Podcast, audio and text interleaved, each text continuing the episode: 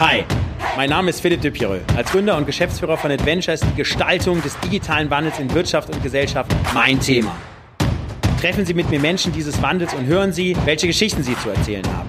Über Mut, Kreativität, Chancen und das Scheitern. Steigen Sie ein und werden Sie Teil des Wandels. Willkommen beim Change Rider. Freut euch heute auf eine SZ Wirtschaftsgipfel Spezialfolge hier aus Berlin, unter anderem mit Marit Hansen, Datenschutzbeauftragte in Schleswig-Holstein. Karl Matthäus Schmidt ist der CEO und Gründer der Quirin Bank und Jan Heidmann, auch ein Kumpel von mir, Pokerspieler. Mit ihnen habe ich spannende Gespräche geführt. Freut euch drauf. Lieber Jan, herzlich willkommen im Change Rider. Ja, danke schön für die Einladung. Ja, schön, dass du da bist hier auf dem Estate-Gipfel. Du bist ja, glaube ich, morgen im äh, Panel oder Kreuzverhör, glaube ich. Ich bin ne? morgen die, das letzte Kreuzverhör. Das, ja. das letzte Kreuzverhör, mega. Dann haben wir jetzt schon das erste. Nein, aber wir sind ja ganz lieb hier im Change Rider. Ähm, du, äh, wie wird man Pokerspieler? das ist natürlich eine längere Geschichte. ähm, ich, ich bin lustigerweise zum Pokerspielen gekommen über mein, meine erste große Leidenschaft als Hobby, nämlich die Zauberei. Ich habe, als ich 16, 17, 18 war, sehr leidenschaftlich und sehr intensiv mit Karten gezaubert. Mhm. Bin da auch sehr viel aufgetreten. Also habe das, ich sag mal ganz unbescheiden, auf Weltklasse-Niveau oder zumindest in der Verfolgergruppe betrieben. Und wenn man gute Karten, Selber beigebracht alles oder was hast du gemacht? Ja, äh, größtenteils. Ich meine, da gibt es auch eine okay. Community, die sich austauscht. Da gibt's, gibt keine Zauberschule. Äh, es gibt Zauberschulen gibt es auch. Okay. Ähm, da wusste ich aber erstmal nichts davon. Mhm. Ja, da bin ich irgendwie auch äh, dazu gekommen und habe dann erstmal selber autodidaktisch mit mit mit Büchern angefangen Krass, und mir die wow. Sachen selber drauf okay. geschafft und dann halt einfach wirklich stundenlang, also Zehntausende von Stunden wahrscheinlich geübt. Ja, Zehntausende nicht, aber Zehntausend Stunden sind okay. da bestimmt zu, äh, okay. zustande gekommen. Und ich habe, als meine Eltern umgezogen sind, mal die wichtigen Sachen in Kisten verpackt, unter anderem meine Zauberbücher und habe festgestellt, dass ich ungefähr 400 Bücher über Kartentricks gelesen habe. Also das ist wirklich eine, eine intensive Leidenschaft ähm, okay. gewesen, immer noch, ist jetzt ein bisschen im Hintertreffen. Und wenn man gute Kartenkunststücke macht, dann kommt immer einer, der sagt, mit dir möchte ich aber nicht Poker spielen. So. Okay. Und weder ich noch der, der das gesagt hat, hatten irgendwie eine Ahnung von Poker. Okay. Und ich habe das geändert. Ich habe immer schon gerne Karten gespielt. Ja. Ne, Im Sauerland groß geworden, dann machst du auf Skifreizeiten, spielst du dann Doppelkopf mit den, äh, mit den alten Leuten. Und als ich zehn war, habe ich da, glaube ich, mit Skat und Doppelkopf angefangen. Ich fand das immer schon spannend, da besser zu sein als die anderen. Mhm. Ja. Und habe bei Poker eben sehr schnell gemerkt, dass das da auch geht. Dass das eben wenig mit Glück zu tun hat und sehr viel mit Wissen und sehr viel mit Strategie. Und das hat mich fasziniert. Dann war das noch ein, ein, ein Hobby mit Karten, wo man auch noch Geld verdienen konnte. Da habe ich gesagt, her damit, auf geht's. Ja. Krass. Und deine, wie war das so für deine Eltern? Weil also wir kennen ja, uns ja, wir kennen uns ja auch ein bisschen, erstmal war ein bisschen das ein, länger. Ein reines, ja ein reines Hobby. Okay, ich hab, ah, okay. Ich habe angefangen Poker zu spielen 96, 97 okay. so, also weit vor dem Pokerboom. Da haben in, Leu da haben in Deutschland vielleicht 100 Leute regelmäßig in Casinos Poker gespielt. Lass mhm. das mal 200 gewesen sein, aber das ist so ungefähr die Größenordnung. Okay. Ja, ich war mit weitem Abstand der Jüngste. Ich war da ein paar 20 und äh, so die nächste jüngere Generation, die da am Pokertisch gesessen hat, die war halt Ende 40. Mhm. Ja. Und, ähm, und habe das aber intensiv betrieben, war da auch profitabel, ja, habe also schon ein bisschen Geld damit verdient. Habe mich auch da wieder unheimlich reingelesen, habe alles gelesen, was es zu dem Thema damals schon gab. Ähm, genau, und dann habe ich studiert, BWL, so ah, ganz okay. exotisches, was in Deutschland Weil du kommst ja aus einer Unternehmerfamilie, ne? Genau, aus einer Unternehmerfamilie. Okay, ähm, aber ein bisschen spezieller an so einer, ich nenne es mal liebevoll privaten Eliteschmiede okay. an der WHU in, in Fallen. Ah, ja. Gut. Äh, genau, und habe da 2003 mein Diplom gemacht. Und damals sind ein Großteil der Leute, ich sag mal 80, vielleicht 90 Prozent, entweder Investmentbanker geworden oder Unternehmensberater. Mhm. Und überhaupt nichts gegen die beiden Berufssparten, aber das war nichts für mich. Ja, verstanden. Ja. Ich hatte aber auch keine Idee zum Selbstständigmachen. Das war damals auch noch nicht ganz so en vogue, wie das heutzutage mhm. ist. Also von der Startup-Szene, dass man da, sagen wir mal, schneller einen Zugang findet. Ich hatte auch keine gute Idee, habe aber schon leidenschaftlich Poker gespielt und habe gedacht, gut, jetzt mal erstmal Ferien und reise durch Europa in schöne Orte, schöne Städte, wo Poker angeboten wird im Casino und versuche mir die Reise möglichst lange durchs Pokerspielen zu finanzieren. So, und der Plan war, krass. Wenn ich pleite gehe, dann komme ich nach Hause und suche mir einen Job. Und der Plan ist halt komplett schief gegangen. Und du reist immer noch. Genau. Die Reise dauert halt noch an. Das ist jetzt irgendwie 15 äh, Jahre später und die Reise dauert noch an. Ach ja, Wahnsinn. Okay. Und ich sag mal, wenn man jetzt bei so einem großen Pokerturnier mal spielt und gewinnt, was, also äh, kriegst du da 1873 Euro oder? Äh, Sehr unterschiedlich. Es gibt es gibt kleinere Turniere mit einem kleinen Startgeld. So ich sag mal in den lokalen Spielbanken 50 Euro, 100 Euro und da ist natürlich dann der Preispool auch dementsprechend mhm. ein bisschen kleiner. Und es gibt größere Turniere. Inzwischen mit High-Roller-Turnieren, die so 50.000 Startgeld kosten, 100.000, 300.000. Es gibt eins, äh, was alle zwei Jahre stattfindet, mit einer Million Buy-in. Äh, da spielen aber auch nur ganz wenige Leute mit, okay, weil das ist schon okay. eine Hürde, die man erstmal überspringen muss. Ähm, und die, die, ich sag mal, die... Entschuldigung, Millionen Buy-in, was heißt das? Du kommst mit einer Million hin und zahlst das als Startgeld. Nein. Und dann wird das halt gepoolt in den Preispool und wird dann wieder ausgeschüttet an die Top 10, äh, 10 Prozent ungefähr. Okay, aber jetzt bei deiner Pokerreise hast du einfach mitgemacht Nein, da äh, gab es kein Startgeld, sondern hast du dann gewonnen, mal 100 Euro, mal 200 Euro. Es gibt halt die Möglichkeit, Turnierpoker zu spielen. Okay. Da bezahlt man ein Startgeld. Dadurch okay. kommt ein Preispool zustande und der wird dann nach Platzierung wieder ausgeschüttet. Okay, verstanden. Ja, das heißt, erster kriegt natürlich das meiste klar, und dann klar, kriegen klar. nur die Top okay. 10 Prozent Geld. Und es gibt äh, die andere Variante, die andere Spielform von Poker, Cash Game. Das heißt, du zahlst dich quasi mit, mit echtem Geld ein, spielst mhm. um Geld. Das heißt, jeder Pot ändert okay. dein Bankkonto. Wenn du verlierst, ein bisschen weniger, wenn du äh, okay. gewinnst, ein bisschen mehr. Ähm, und äh, genau, da gibt's halt auch verschiedenste Limits. Mhm. Ja, da kannst du dich halt, da kannst du dann halt in, in Spielen mitspielen, wo es um ein paar hundert Euro geht oder um ein paar tausend Euro oder um zehntausend oder hunderttausende von Euro. Und ähm, genau, und das professionelle Level, wo ich gespielt habe, das waren so, ich sag mal, bis 25.000 Dollar bei in Turniere und Cash Games, wo man, ich glaube, der größte Pot, den ich mal im Cash Game gespielt habe, waren 180.000 Dollar in einem Pot. Hast du gewonnen? Den habe ich, ich habe einen mit 120 gewonnen, den für 180 habe ich leider verloren. Okay. Ja, aber insgesamt über die 15 Jahre äh, habe ich da Krass, profitabel gespielt. Ähm, cool. War halt auch gut genug und habe genug Bücher gelesen, um besser zu Aber da sieht man doch wieder, dass halt Passion doch vieles schlägt im Leben. Ne? Also ich sag mal, eigentlich ne, mit die ja. beste, wenn man eine Wirtschaftsausbildung sich mal betrachtet, also eigentlich die besten Grundlagen, ne? Unternehmerfamilie und äh, dann, ich sag mal, eine WHU studiert, also hättest ja, du ja wirklich also, alles machen können, auch im Sinne von hier Safe Job und viel Geld verdienen und so weiter und so fort und hast äh, bist nach Passion gegangen. Ich weiß es wahnsinnig zu schätzen, dass ich über, also mein, mein, mein, mein heimliches Ziel, ja, jetzt nicht mehr so heimlich, aber äh, mein heimliches Ziel Ziel ist es irgendwann möglichst dreistellig, äh, also in Jahren dann äh, einzuschlafen auf dem Sterbebett und zurückzugucken und zu sagen, weißt du was, ich habe noch nie einen Job gehabt. Das fände ich cool, weil sich das nicht so anfühlt. Das, es ja, ist okay. natürlich, natürlich sind das Jobs. Ich meine, professioneller Pokerspieler ist Klar. sogar ein extrem harter Job, weil mhm. man sehr, sehr viel mit Scheitern konfrontiert wird, weil man unglaubliche äh, kurzfristige Schwingungen hat, die man mhm. zwar langfristig einigermaßen planen kann, aber die kurzfristig sehr anstrengend sein können. Ja. Okay. Und das ist natürlich ein Job.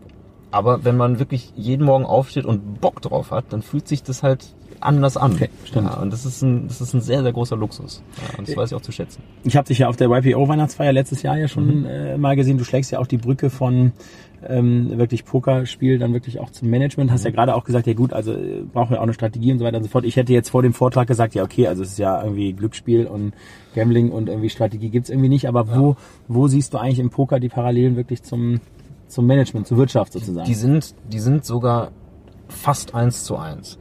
Warum? Weil Poker ein ganz tolles Modell ist für Entscheidungsfindung. Weil es alle Faktoren, die irgendwo bei einer Entscheidung eine Rolle spielen, durch Platzhalter abbildet. Ja, also was sind Faktoren bei einer Entscheidung? Es gibt immer was zu gewinnen. Du möchtest immer einen Mehrwert schaffen, dafür mhm. musst du Ressourcen einsetzen. So, das, okay. was du beim Poker gewinnen kannst, ist der Pot. Dafür musst du deine Chips setzen. Okay, ja, das ist sehr eindimensional simplifiziert, aber genau darum geht's. Mhm. Und jetzt hast du ein gewisses Risiko-Gewinn-Verhältnis. Ja, wie viel muss ich setzen für den und den Pot? Wie viel kann ich mit den und den äh, oder in der und der Situation riskieren? Wie groß ist die Gewinnwahrscheinlichkeit etc. pp. Das heißt, da hast du schon mal äh, diese, diese, diese Zahlungsebene. Mhm. Ja. Und äh, das Ganze unter Zeitdruck, unter finanziellem Druck gegen mehr oder weniger kompetente Gegenspieler. Und, und das ist das Geile beim Poker, unter Unsicherheit und unvollständiger Information. Es gibt kein Spiel, die, das diese, also kein Spiel, was ich kenne, was auch sagen wir, annähernd genug komplex ist, um, das, um, die, um die Realität zu modellieren, dass diese beiden Faktoren so gut darstellt. Ja, jede Entscheidung, die wir im Leben treffen, findet unter Unsicherheit statt, also jede relevante Entscheidung. Ja, stimmt. Ja, und unvollständige Informationen. Unsicherheit heißt, wir können nicht in die Zukunft gucken. Wir wissen nicht genau, was morgen passiert, was in drei Wochen passiert, was in drei Jahren passiert. Und unvollständige Informationen zum Entscheidungszeitpunkt wüssten wir gerne alles, tun wir aber fast nie. Ja. Mhm, und die beiden Sachen, die werden beim Poker sehr gut dargestellt. Also die Unsicherheit durch die Karten. Ich weiß nicht, welche Karte als nächstes kommt. Okay. Ich kann Szenarien planen, ich kann Wahrscheinlichkeiten ausrechnen. Es gibt nur 52 Karten, eine davon wird kommen. Aber welche exakt kommt, weiß ich halt nicht. Ja. Verstanden. Langfristig ist das relativ gut planbar, aber kurzfristig kommt halt irgendeine von den Karten, wo ich keine Ahnung habe, welche das sein wird. Und die unvollständige Information beim Poker, die bringen die Gegner mit. Meine Gegner werden mir nicht sagen, was sie für eine Hand haben. Mhm. Sie werden mir nicht sagen, was sie damit vorhaben. Und sie werden mir ganz bestimmt nicht ihre Gesamtstrategie auf die Nase binden. Und jetzt hast du in diesem Modell alles, was du brauchst, um Entscheidungen zu modellieren. Natürlich simplifiziert, aber das macht ja ein Modell so attraktiv, ja, dass, Klar. Du, dass du jetzt die, die Essenzen äh, hast und kannst jetzt da Konzepte erkennen, Strategien äh, ausbauen und die dann übertragen. Und Verstanden. das macht irre okay. viel Spaß. Ich finde es okay. total geil, mit dem oh. Thema dann äh, hinzukommen und zu sagen, hier, Pokerspieler denken über Entscheidungen so nach. Okay, ja. cool. Und wenn du jetzt das mal, also jetzt mal mit der Wirtschaftsvergleich, weil jetzt kommen ja auch, sage ich mal, wirklich nicht planbare Gegner ja, ähm, ich sag mal in die Corporate-Welt rein, wie was weiß ich, die großen Digitalplayer, wie auch Startups, die sind auf einmal da, die handeln ja auch komplett anders. So, wenn du jetzt an dein Pokerspiel denkst, kann ich mir vorstellen, ist es nicht irgendwie schwieriger gegen, also ich habe noch nie Poker gespielt, ne? So, ähm, ich kenne einen guten Coach. So, also okay, ja gut, aber ist es zum Beispiel nicht schwieriger gegen einen ähm, Nicht-Poker-Experten zu spielen, weil der natürlich irgendwie vielleicht total irrational handelt und vielleicht auch einen Move im Sinne von Sätzen macht, wo du vielleicht normalerweise beim Profi denkst, okay, krass, der ist jetzt genau so und so und äh, genau, also weil ich glaube, man liest ja häufig dann auch die Reaktion dort, bei Klar. den Profis zumindest. Klar. Genau, wie, wie ist denn da dein, dein naja, es stimmt natürlich, dass Anfänger oder dass Leute, die überhaupt gar keine Ahnung haben oder auch sehr irrational einfach handeln. Mhm sag mal, Tippspiel, Fußball sind ja meistens, meistens die, die eigentlich noch nie getippt haben, die gewinnen ja meistens immer die Digger. Ja, genau, genau, weil die aber, weil die, die sind nicht, nicht so gut einschätzbar, weil die genau. natürlich nicht rational handeln, ja. beziehungsweise die Informationen gar nicht so verarbeiten können oder wenn sie völlig neu sind, einfach irgendwas machen. Genau. Ja, weil die wissen ja Klar. noch gar nicht, was sie alles machen können oder sollten. Ja, und das ist natürlich ähm, insofern schwieriger, dass man die nicht so gut einschätzen kann. Mhm. Aber die machen halt so viele grobe Fehler, dass das okay. Geld trotzdem langfristig bei dir landet. Ah, verstanden. So. Okay. Was da viele Leute nicht mögen daran, ist diese erhöhte Unsicherheit. Das heißt, du guckst ihn an und jetzt gibt er Zeichen von sich und agiert so, dass er eine starke Hand hat und jetzt schmeißt du weg und dann dreht er seine Hand vielleicht um und dann ist es überhaupt gar keine starke Hand.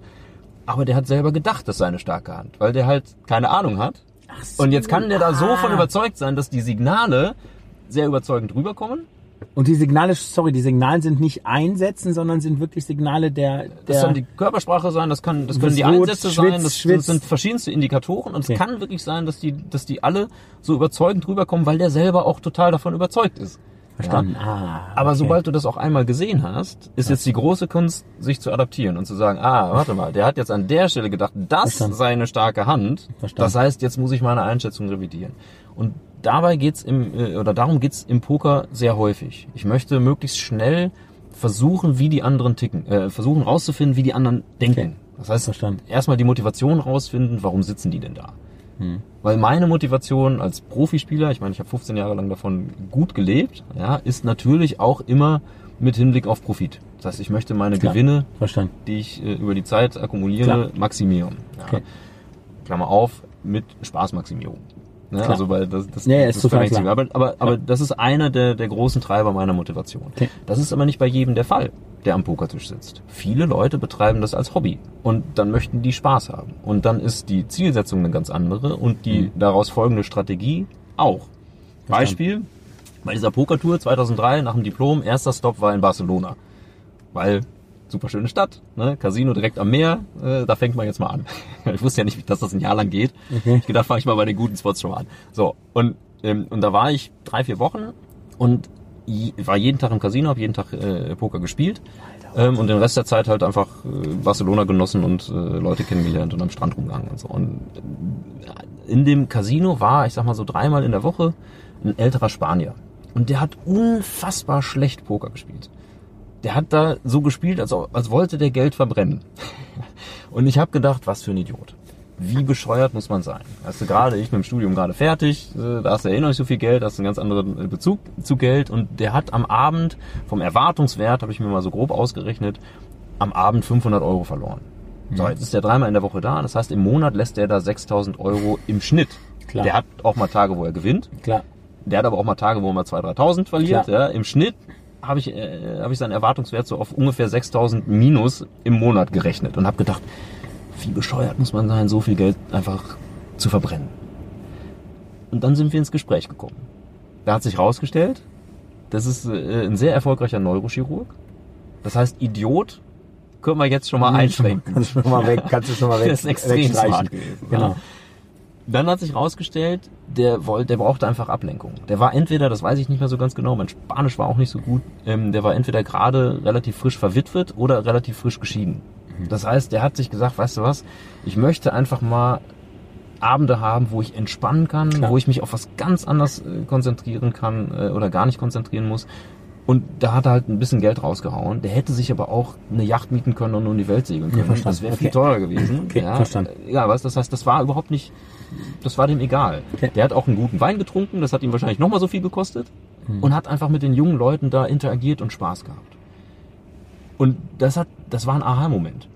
Weil ich habe den beurteilt aus meiner Sicht, aus meinen Gründen, aus meiner Motivation. Stimmt. Und aus denen wäre die Spielweise natürlich schwachsinnig gewesen. Aber aus seinen Gründen war die total in Ordnung. Der wollte halt Spaß haben. Und jetzt passiert das Interessante. Jetzt war das eine tolle Symbiose. Weil jetzt haben wir uns gut verstanden. Jetzt habe ich dafür gesorgt, dass er Spaß hatte. Das heißt, ich habe den nicht wie manche andere Leute, das was so möchte gern Profis, die beschimpfen dann jemanden, der so spielt. Die sagen, wie kannst du denn da bezahlen? Das ist doch total schwachsinnig. Und dann hat er nicht mehr so viel Spaß und dann geht er vielleicht sogar nach Hause. Und Klar. ich habe jetzt dafür gesorgt, dass der Spaß hatte, dass wir uns gut unterhalten haben und der hat durch seine Spielweise dafür gesorgt, dass ich eine ganze Menge Geld da verdient habe. Okay. So. Okay. Und das heißt, es geht sehr schnell darum, den anderen am Tisch erstmal nur wahrzunehmen und zu akzeptieren und dann daraus deine Schlüsse zu ziehen, um halt Klar. Poker ist es eine kompetitive Situation. Das heißt, jetzt möchte ich meine Strategie so anpassen, dass ich ihm möglichst viel Geld am Tisch abnehme. Ja, aber im, in der Businesswelt kann das auch sehr kooperativ äh, also es ist die gleiche Strategie. Du möchtest ja. verstehen, wie deine Kunden denken, du möchtest verstehen, wie deine Mitarbeiter denken, was die Motivationen sind und wie du da das Beste rausholen kannst. Wie die Partner, Verhandlungspartner, etc. egal mit wem, wenn du in den Kopf des anderen reinkommst, kannst du halt äh, besser agieren. Ja, stimmt. Ja. Schön. Das ist, ein, das ist eine schöne Geschichte, die wir gut auf die Wirtschaft übertragen können. Gell? Ja, ja mega. Und davon gibt's halt also Dutzende. Ja, das ist einfach dieses, dieses, äh, dieses Thema Poker. Und das fasziniert mich eben auch so. Ich habe wirklich total viel Spaß daran, äh, einfach mal zu zeigen, wie wie komplex die Gedankengänge eines Pokerspielers sind. Und wenn ich sage Pokerspieler, dann nehme ich das äh, sehr ernst und, und, und meine immer gute Pokerspieler. Hm, verstanden. Ja, es gibt eine Menge Leute, die das als Hobby betreiben, was völlig in Ordnung ist. Ja, es gibt auch eine Menge Leute, die äh, schlecht Poker spielen, ähnlich wie im Business, ja, die auch mal eine Zeit lang Glück haben können. Das ist alles, das ist quasi alles Spiel inhärent. Das kann passieren. Aber äh, das ist zum Beispiel so ein, äh, eine, eine Denkphilosophie, die, die das Ganze äh, untermauert. Pokerspieler sind Resultat, äh, denen sind Resultate egal. Mir ist es völlig egal, ob ich an einem Dienstagabend mit Plus oder mit Minus nach Hause komme. Weil es beim Poker und beim Business nicht ums Gewinnen geht und die schlechten Spieler wissen oft gar nicht, welche Art von Spiel sie spielen. Okay. Es geht nicht ums Gewinnen. Warum nicht? Ja, es geht schon darum, wenn du im Poker und im Business erfolgreich sein möchtest, dann musst du natürlich Gewinne produzieren. Aber das ist ein, ein, ein äh, subtiler, aber sehr klarer und wichtiger Unterschied. Gewinnen heißt nämlich, dass du am Dienstagabend unzufrieden bist, wenn du mit Minus nach Hause gehst und zufrieden bist, wenn du mit Plus nach Hause gehst. Das, was ein Pokerspieler aber ausschließlich interessiert, sind die Entscheidungen, die ich getroffen habe. Weil die Resultate, ah, okay. die kurzfristigen Resultate, die werden extrem durch den Zufall, durch die Zufallskomponente, durch Klar. die Karten, durch die Unsicherheit beeinflusst. Und das ist im echten Leben auch so. Ja, mhm. wenn du, ich meine, gerade im Start-up-Bereich ist es, weißt du, du kannst einfach drei Monate auf was hinarbeiten, jetzt passiert irgendwas in der Weltgeschichte oder irgendwas, wo du überhaupt gar keinen Einfluss drauf hast, ja, und dann hast du einfach ein schlechtes Resultat dabei rausgekommen. Aber die Entscheidungen, die dazu geführt haben, die waren vielleicht sogar perfekt. Mhm, die waren vielleicht sogar einfach richtig gut. In jedem Resultat, was wir beobachten, ist eine gewisse Kausalität. Das sind die Entscheidungen, die dazu geführt haben. Und eine ganze Menge Random Shit. Hm, Sachen, die einfach passieren. Sachen, die keiner Verstand. vorhersehen konnte. Verstand. Sachen, die, die, die du nicht beeinflussen kannst. Ja. Und äh, Pokerspieler, gute Pokerspieler, die konzentrieren sich allein auf die Entscheidung. Das heißt, ich fühle mich dann schlecht oder äh, werte das so, dass ich gescheitert bin, wenn ich schlechte Entscheidungen getroffen habe, die ich zum Entscheidungszeitpunkt eigentlich besser wusste verstanden. Okay. Weil dann bin ich sauer. Ja, weil du irgendwie unter einer Drucksituation warst, weil du vielleicht von alles im Kopf hattest, weil es gibt whatever. eine ganze genau. Menge äh, Gründe dafür, ja. ja. aber es gibt nie eine Entschuldigung. Wenn man es besser okay. wusste, hättest du es besser machen können und das okay. nervt Gut. mich. Okay. Ja. Und auch wieder wie, im, wie in der Wirtschaft. Wie ja, genau. genau. Also die, ja, und, und, die guten Spieler, die verstehen das. Hm. Ja, der, der Simon Sinek, toller Redner, Buchautor, kennst du äh, bestimmt, der ist, äh, der hat eine, eine ganz tolle Sequenz, wo er sagt, naja, es gibt zwei, in der Spieltheorie gibt es zwei unterschiedliche Arten von Spielen. Es gibt endliche Spiele und es gibt unendliche Spiele. Endliche Spiele haben feste Gegner, fixe Regeln und einen Endzeitpunkt. Und unendliche Spiele haben, äh, also äh, endliche Spiele sind zum Beispiel Sport. Mhm. Ne, Fußball ist nach 90 Minuten vorbei, dann gibt es einen Gewinner und einen Verlierer, manchmal unentschieden. Tennis nach zwei oder drei Gewinnsätzen. Ja. Und unendliche Spiele haben wechselnde Gegner. Das heißt, Spieler verlassen das Spiel und neue mhm. kommen hinzu. Die Regeln ändern sich über die Zeit und es gibt keinen Endzeitpunkt. So, und wenn man jetzt kurz drüber nachdenkt, ob Poker und Business endliche Spiele sind oder unendliche Spiele, dann ist eigentlich ziemlich offensichtlich, das Klar. sind beides unendliche Spiele. Ja, verstanden. Du kannst Klar. das Spiel Poker nicht gewinnen. Stimmt. Du kannst auch das Spiel Business nicht gewinnen. Klar. Okay. Gibt's schon seit tausenden von Jahren und wenn jetzt hier die Herren Trump und so nicht auf den falschen Knopf drücken, dann gibt's das auch noch ein paar stimmt. Jahre. Okay, stimmt. So, und jetzt kann beim unendlichen Spiel das Ziel nicht sein, zu gewinnen. Weil es gibt ja keinen Endzeitpunkt, wo zusammengerechnet wird. Ja, stimmt. Wir suchen uns die immer arbiträr. Der Pokerspieler kommt aus dem Casino abends und jetzt zählt er natürlich zusammen und sagt, ja, jetzt heute habe ich minus 200 oder plus 200 oder was auch immer. Und die Schlechten, die, die nehmen das ernst. Aber du bist ja am nächsten Tag eh wieder da als Profi. Klar, das Spiel stimmt. geht ja weiter. Stimmt. Und Quartalszahlen sind eigentlich nur Steuerungselemente. Aber es sind ja keine, keine Endziele. Nee, klar, die werden klar. aber von den schlechten Unternehmen häufig so behandelt. Ja, ja da geht's dann drum. Ja. ja, ist richtig. Stimmt. Und die guten Spieler, die verstehen, nee, das sind, das sind alles arbiträr gewählte Punkte. Ob wir jetzt am 31.12. zusammenrechnen oder am 2.1., das ist ja, das hat sich halt mal so Stimmt. eingebürgert, aber was sagt denn das eigentlich aus? Nix. Stimmt. Was ist so mit dem Thema Sucht? Ich kann mir schon vorstellen, dass ne, jetzt Leute, die das jetzt nicht professionell machen, ne, die, äh, sage ich mal, das eben nicht auch so sehen wie du, ja, dass die natürlich äh, da in so eine Art Suchtverhalten reinkommen und dann ich natürlich vielleicht auch äh, Haus, Hof und äh, Rente, ja, whatever das, verstehen. Das ist ne? tatsächlich eher ein Klischee. Mhm. Ähm, ich habe mich da mal ein bisschen mit beschäftigt, weil äh, meine Eltern das auch stark interessiert hat. Okay, ja, okay, gut. ja, und da habe ich mich tatsächlich mal ein bisschen mit beschäftigt und äh, habe auch ein paar Studien gelesen und äh, also mal grob äh, gelesen und äh, und beim Poker ist das nicht so relevant. Also beim, es gibt beim Poker auch Leute, die, die vom Pokerspielen süchtig werden, Online-Poker etc.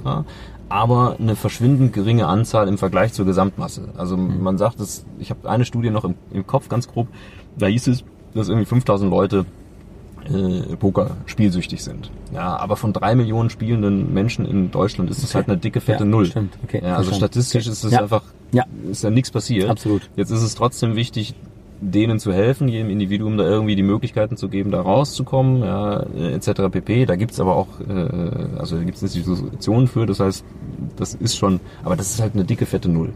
Anders als bei Automaten, Roulette und so, das, das da sind die Zahlen ganz, ganz anders. Ja. Okay.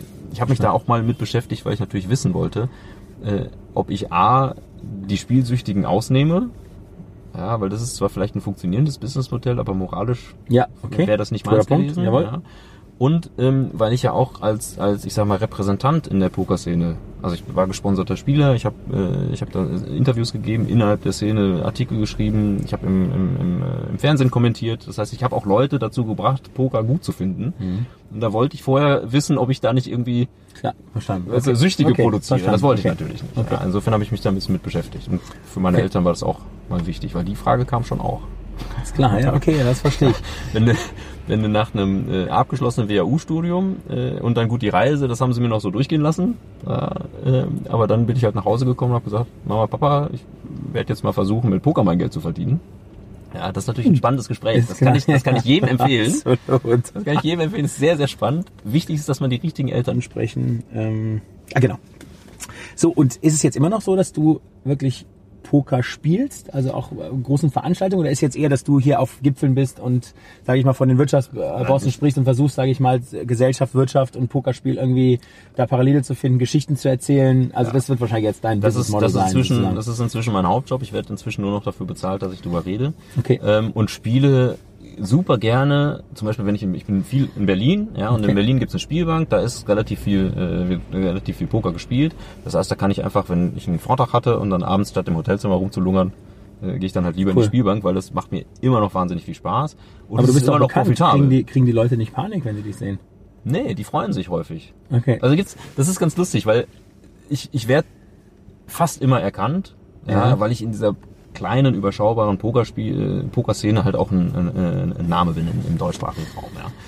Und jetzt werde ich schon fast immer erkannt, nicht von allen am Tisch, ja, aber ich möchte möglichst schnell rausfinden, wer mich erkannt hat. Mhm. Weil dann gibt es zwei Kategorien von Leuten. Es gibt die Leute, die sagen, oh, der Heidmann, ja, äh, da habe ich Respekt, den habe ich im Fernsehen gesehen, den habe ich irgendwie schon äh, bewundert, wäre jetzt zu viel, aber, aber respektiert mhm. und der, der weiß eine Menge über Poker. Äh, da bin ich jetzt, freue ich mich auch mal gegen den zu spielen, ja, ist ja auch vielleicht was Besonderes. Ähm, da gibt es sogar manchmal Leute, die dann vielleicht sogar ein bisschen höher spielen, als sie sonst spielen würden, weil sie sagen, das ist die Möglichkeit, jetzt mal mit einem gestandenen Profi, okay. mit, mit einem, okay. äh, berühmt wäre jetzt falsch, aber mit einem bekannten okay. Spieler am Tisch zu setzen. Okay. Ja. Und dann gibt's die anderen, die sagen, der Heidmann, der ist nicht so gut, wie er denkt. Dem zeige ich mal, wo der Hammer hängt. Und es ist beides okay für mich. Die sind beide willkommen. Ich möchte nur möglichst schnell wissen, wer wer ist. Ja, ja, okay, weil die verstanden. natürlich ganz anders spielen. Ja, ja, okay, verstanden. Das ist wieder, bist du wieder bei deiner äh, psychologischen Einschätzung sozusagen. Klar, okay. man, man, man versucht ja sofort ganz viele Informationen zu sammeln und Klar. mutige Annahmen zu treffen. Klar. Die man dann häufig, wie mein Kollege Stefan Kahlamers, der andere Poker-Experte in Deutschland, äh, immer sagt, die man dann häufig auch demütig zurücknehmen muss. Hm. Ja. Okay, weil es falsche Einschätzung war. Das erste ist natürlich visuell. Jetzt kommt da die alte Dame im Dutt. Gehe ich mal davon aus, dass sie eher konservativ spielt. Ja, jetzt kommt da der Rocker mit äh, Tattoos und äh, abgesägten Ärmeln und was nicht alles und so. Da gehe ich erstmal davon aus, dass der ein bisschen wilder spielt. Das kann aber total falsch sein. Es ja, kann ja, einfach sein, dass okay, der Rocker klar. da okay, ne, okay. und die alte Dame, die haut halt richtig auf die Kacke, weil die sagt, ich bin 90, ich habe eh nichts mehr zu verlieren, los ja, geht's. Klar. Ja. Okay. Ja, und dann musst du natürlich die Annahmen auch schnell wieder äh, zurücknehmen. Ja. Jan, gibt's von dir eine Scheitergeschichte, die du teilen kannst und wo du vielleicht auch was draus gelernt hast? Ähm also äh, ja, also zum einen als Pokerspieler kriegst du ständig auf die Fresse. Das ist quasi spielinhärent. Du hast äh, sehr viele Investitionssituationen, also ein, ein, Pokerspieler trifft, wenn du online spielst, fleißig bist, dann, dann triffst du 10.000 Investitionsentscheidungen äh, am Tag. Und die sind alle relativ knapp beieinander. Das sind so 70, 30, wenn du eine gute findest und 60, 40, 55, 45, ja, und manchmal investierst du halt auch leider in, in, in leicht negativen mhm. Erwartungswert, weil du die Informationen nicht alle hattest, etc. Das heißt, äh, da hast du eine hohe Varianz drin, die kurzfristig auch, also enorm sein kann und auch relativ lange trotzdem dauern kann. Okay. Also jeder Poker-Profi, der wirklich ein hohes Volumen spielt, hat auch mal Phasen, wo er ein, zwei, drei Wochen, manchmal Monate am Stück jeden Morgen zur Arbeit geht, jeden Tag acht Stunden arbeitet und jeden Abend weniger Geld auf dem Konto hat als vorher. Und das über drei Monate, das ist halt der Wahnsinn. Das okay. macht dich halt Verstand. echt fertig. Okay. Ja, und okay.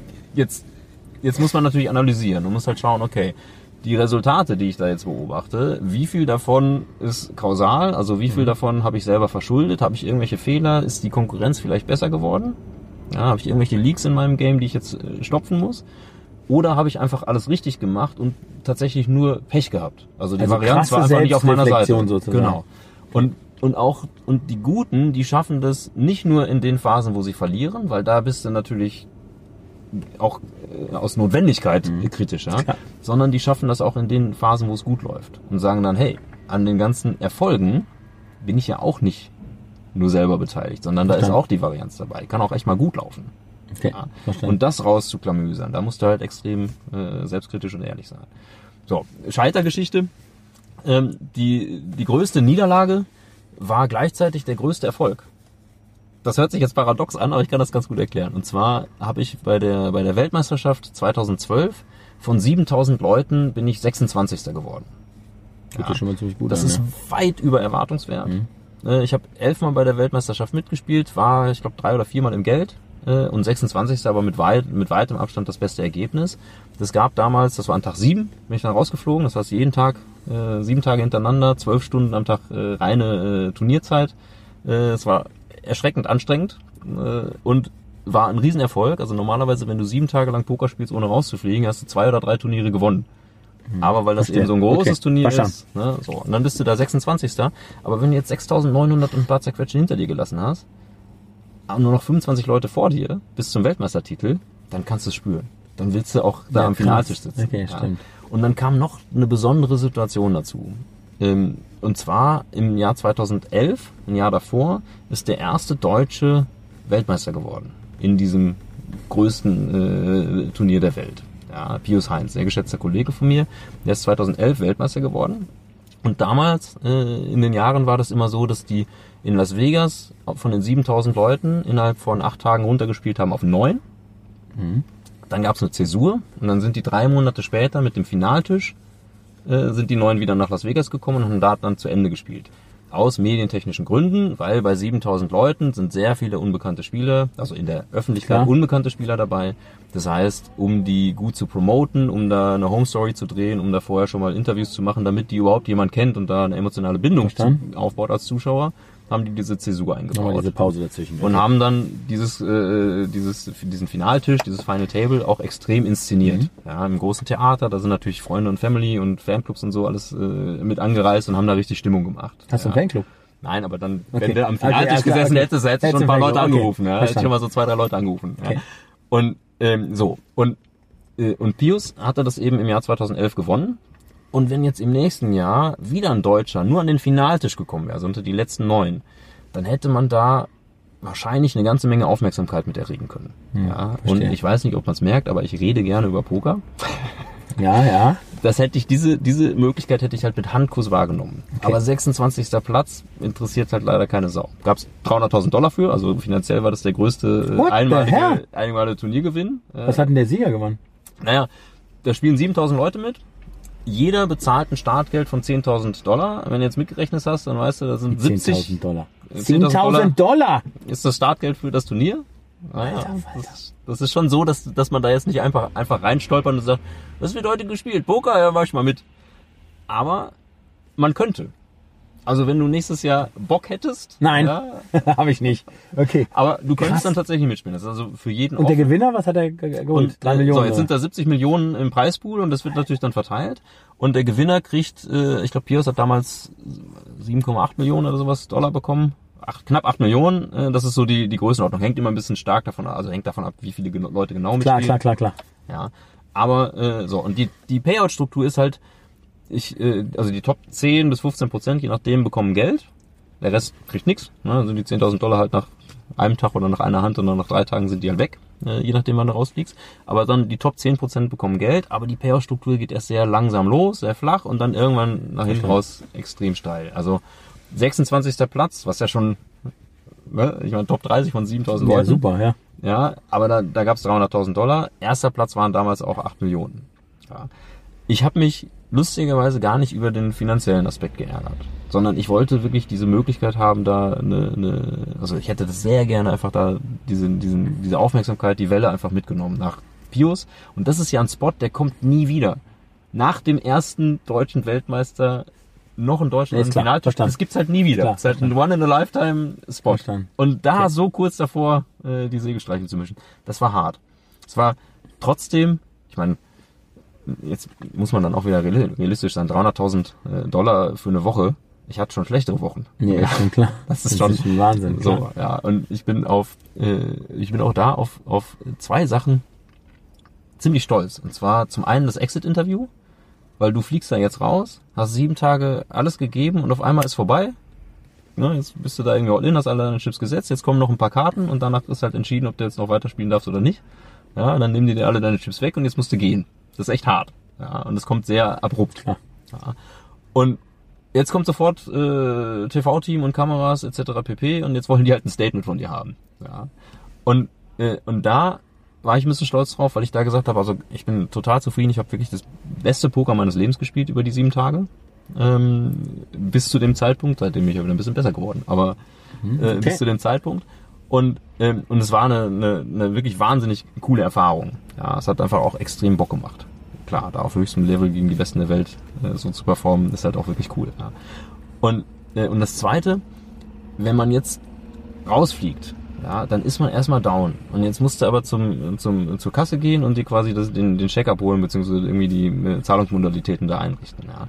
Und ich habe mir ganz am Anfang meiner Karriere irgendwann mal, irgendwann mal geschworen, dass ich gesagt habe, ich gehe nie mit so einer Fleppe zur Kasse und hole mir viel Geld ab bei jemandem, der da einfach nur arbeitet. Weißt okay. Das, diese, diese Blöße und das will ich mir nie geben. Ich danach, ja, kannst du sauer sein, kannst du traurig sein, das gehört alles mit dazu.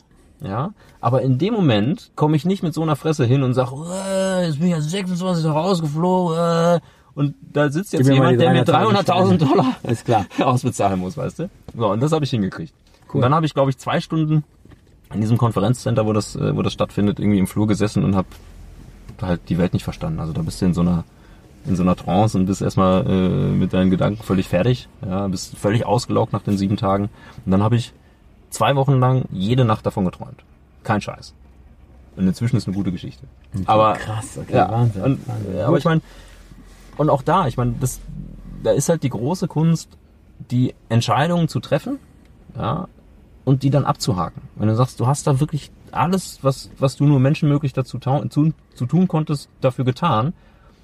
Und dann entscheidet halt die Varianz, ob du jetzt Erster wirst oder 26. oder 250. oder halt auch gar nicht ins Geld kommst. Klar. Ja, dann, das ist halt, das ist halt so. Das ist auch, das ist mir von vornherein klar als, äh, als Profi, das, ja, so ja, läuft halt das cool. Spiel. Ja. Cool. Lieber Jan, vielen Dank. Das war großartig. Und ja, du, ähm, ja, du also mach weiter so. Vor allen Dingen, man spürt hier auch die äh, Passion. Ich drücke dir die Daumen für das Sterben im dreistelligen Bereich und für deinen Rückblick. Also, dass das auch gut klappt. Und äh, vielen, vielen Dank, ja, du, dass du hier Liebe Frau Lula, herzlich willkommen im Change Rider. Ebenfalls, freue mich sehr. Ja, toll, dass Sie da sind. Ja, GFT ist ja im äh, Bereich der Finanzdienstleistung unterwegs. Genau. Ähm, Branche ist ja, glaube ich, ziemlich under fire. Unter Druck, also, absolut. Genau, und absolut. ich sag mal genau, wie sehen Sie dort, ähm, gerade das Thema jetzt irgendwie Technologie-Startups, Digitalplayer, vielleicht auch Kundenschnittstellen, die sich ändern. Ja, und freue ich mich da auf Ihren Blick und vielleicht auch mal den einen oder anderen Case, den Sie gerade sehen, da draußen. Ja. Also ja, die Branche ist total unter Druck. Mhm. Also nicht nur, dass sie natürlich durch die Finanzmarktkrise in ihrem eigentlichen äh, Geschäftsmodell ähm, unter Druck geraten sind. Zinsen sind niedrig, Regulatorik hat zugenommen, ähm, überall Druck, sie sind mehr unter Beobachtung. Und in so einer Branche ist natürlich dann die Frage, was kann ich mit Technologie besser machen? Die logische Frage, die Schwierigkeit ist immer die Antwort zu finden. Und äh, wir haben einen ganz, ganz netten ähm, Case, wie Sie sagen, ähm, in Italien gebaut für die Banken. Dort gibt es ähm, ein Produkt, was die Banken ihren Kunden anbieten, nämlich ihren kleinen Mittelständlern, dass die kleinen Mittelständler ihre Rechnungen schon mal einreichen können bei der Bank, die von ihren Kunden noch bezahlt werden müssen und dann die Bank ihnen schon mal das Geld gibt und die Bank dann später das Geld. Also wie Factoring so ein bisschen. Genau, in Deutschland ja. heißt das Factoring, genau. dort heißt das ähm, äh, Invoice Advancing, ja. das ist das gleiche Produkt. So, das gibt's hier in Deutschland auch, ein altes Produkt der genau. Banken genau. gibt's schon lange. So, was ist das Problem?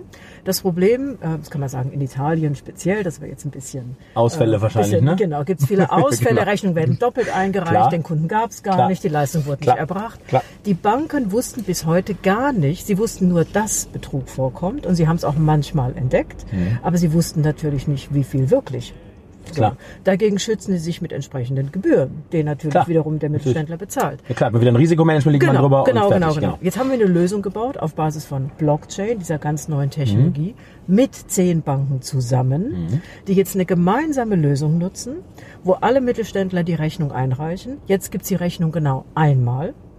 Sie kann schon mal nicht bei mehreren Banken eingereicht werden, mhm. weil die eindeutig erkannt wird. Und wenn natürlich es jetzt zu Ausfällen kommt, ist das registriert, dokumentiert und das schwarze Schaf sozusagen ähm, ja. ist dann schon bekannt. Eine ganz einfache Lösung mit Hilfe von neuer Technologie. Wozu führt sie? Die Kosten können runtergesetzt werden. Das bedeutet, der Mittelständler kann das Produkt, kann seine Rechnung mit weniger Abschlag einreichen. Die Banken haben weniger Verluste, die Banken haben weniger Aufsicht.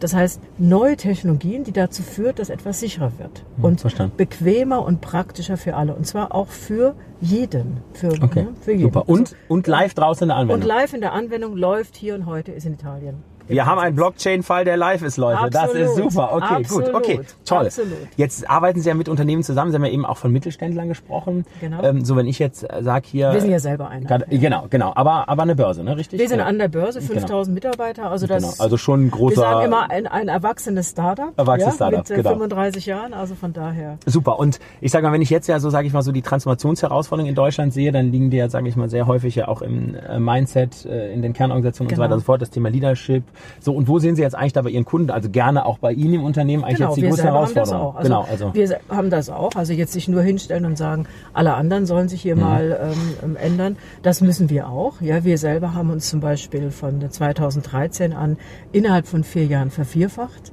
Das klingt super, das klingt spannend, das klingt, äh, das ist aber auch super herausfordernd, weil natürlich haben unsere Prozesse nicht mehr gepasst, unsere IT-Systeme nicht mehr gepasst. Übrigens ist immer so der Treppenwitz, die IT-Systeme bei einem IT-Dienstleister. Das ne? fand ich, ich habe gerade auch dann, kurz, äh, ich habe genau, gerade die nächste das, Frage das, überlegt. Das, genau. Ist, das, ist okay. das mit dem Schuster und den, und den Leisten. Genau, ja? genau. So, das Problem haben wir auch. Dann okay. haben wir natürlich, das müssen wir investieren, das müssen wir ändern. Mhm. Und äh, dann haben wir angefangen, Strukturen, Prozesse aufzubauen und so weiter. Und dann äh, ändert sich aber da draußen ja die Welt. Das Ganze Klar. ist übrigens nicht in vier Wochen geändert, sondern in braucht man Jahre dafür, zwei, drei Jahre Klar. Veränderungszeit. Jetzt ändert sich die Welt, bei uns auch ähm, viel schneller heutzutage. Und jetzt sind auch wir damit konfrontiert zu sagen, ah, machen wir das jetzt eigentlich weiter? Stoppen wir das jetzt? Und ich finde es eine der schwierigsten Fragen, auch als CEO, sich dann immer wieder zu fragen, ist es jetzt noch Durchhaltevermögen oder ist es schon Sturheit? Mhm. Ähm, ist es jetzt operative Hektik oder Agilität? Verstanden. Ähm, sollte ich das jetzt ähm, anpassen und mich an die, an die opportunistisch an die äh, Vorfälle in meinem Umfeld äh, anpassen? Mhm.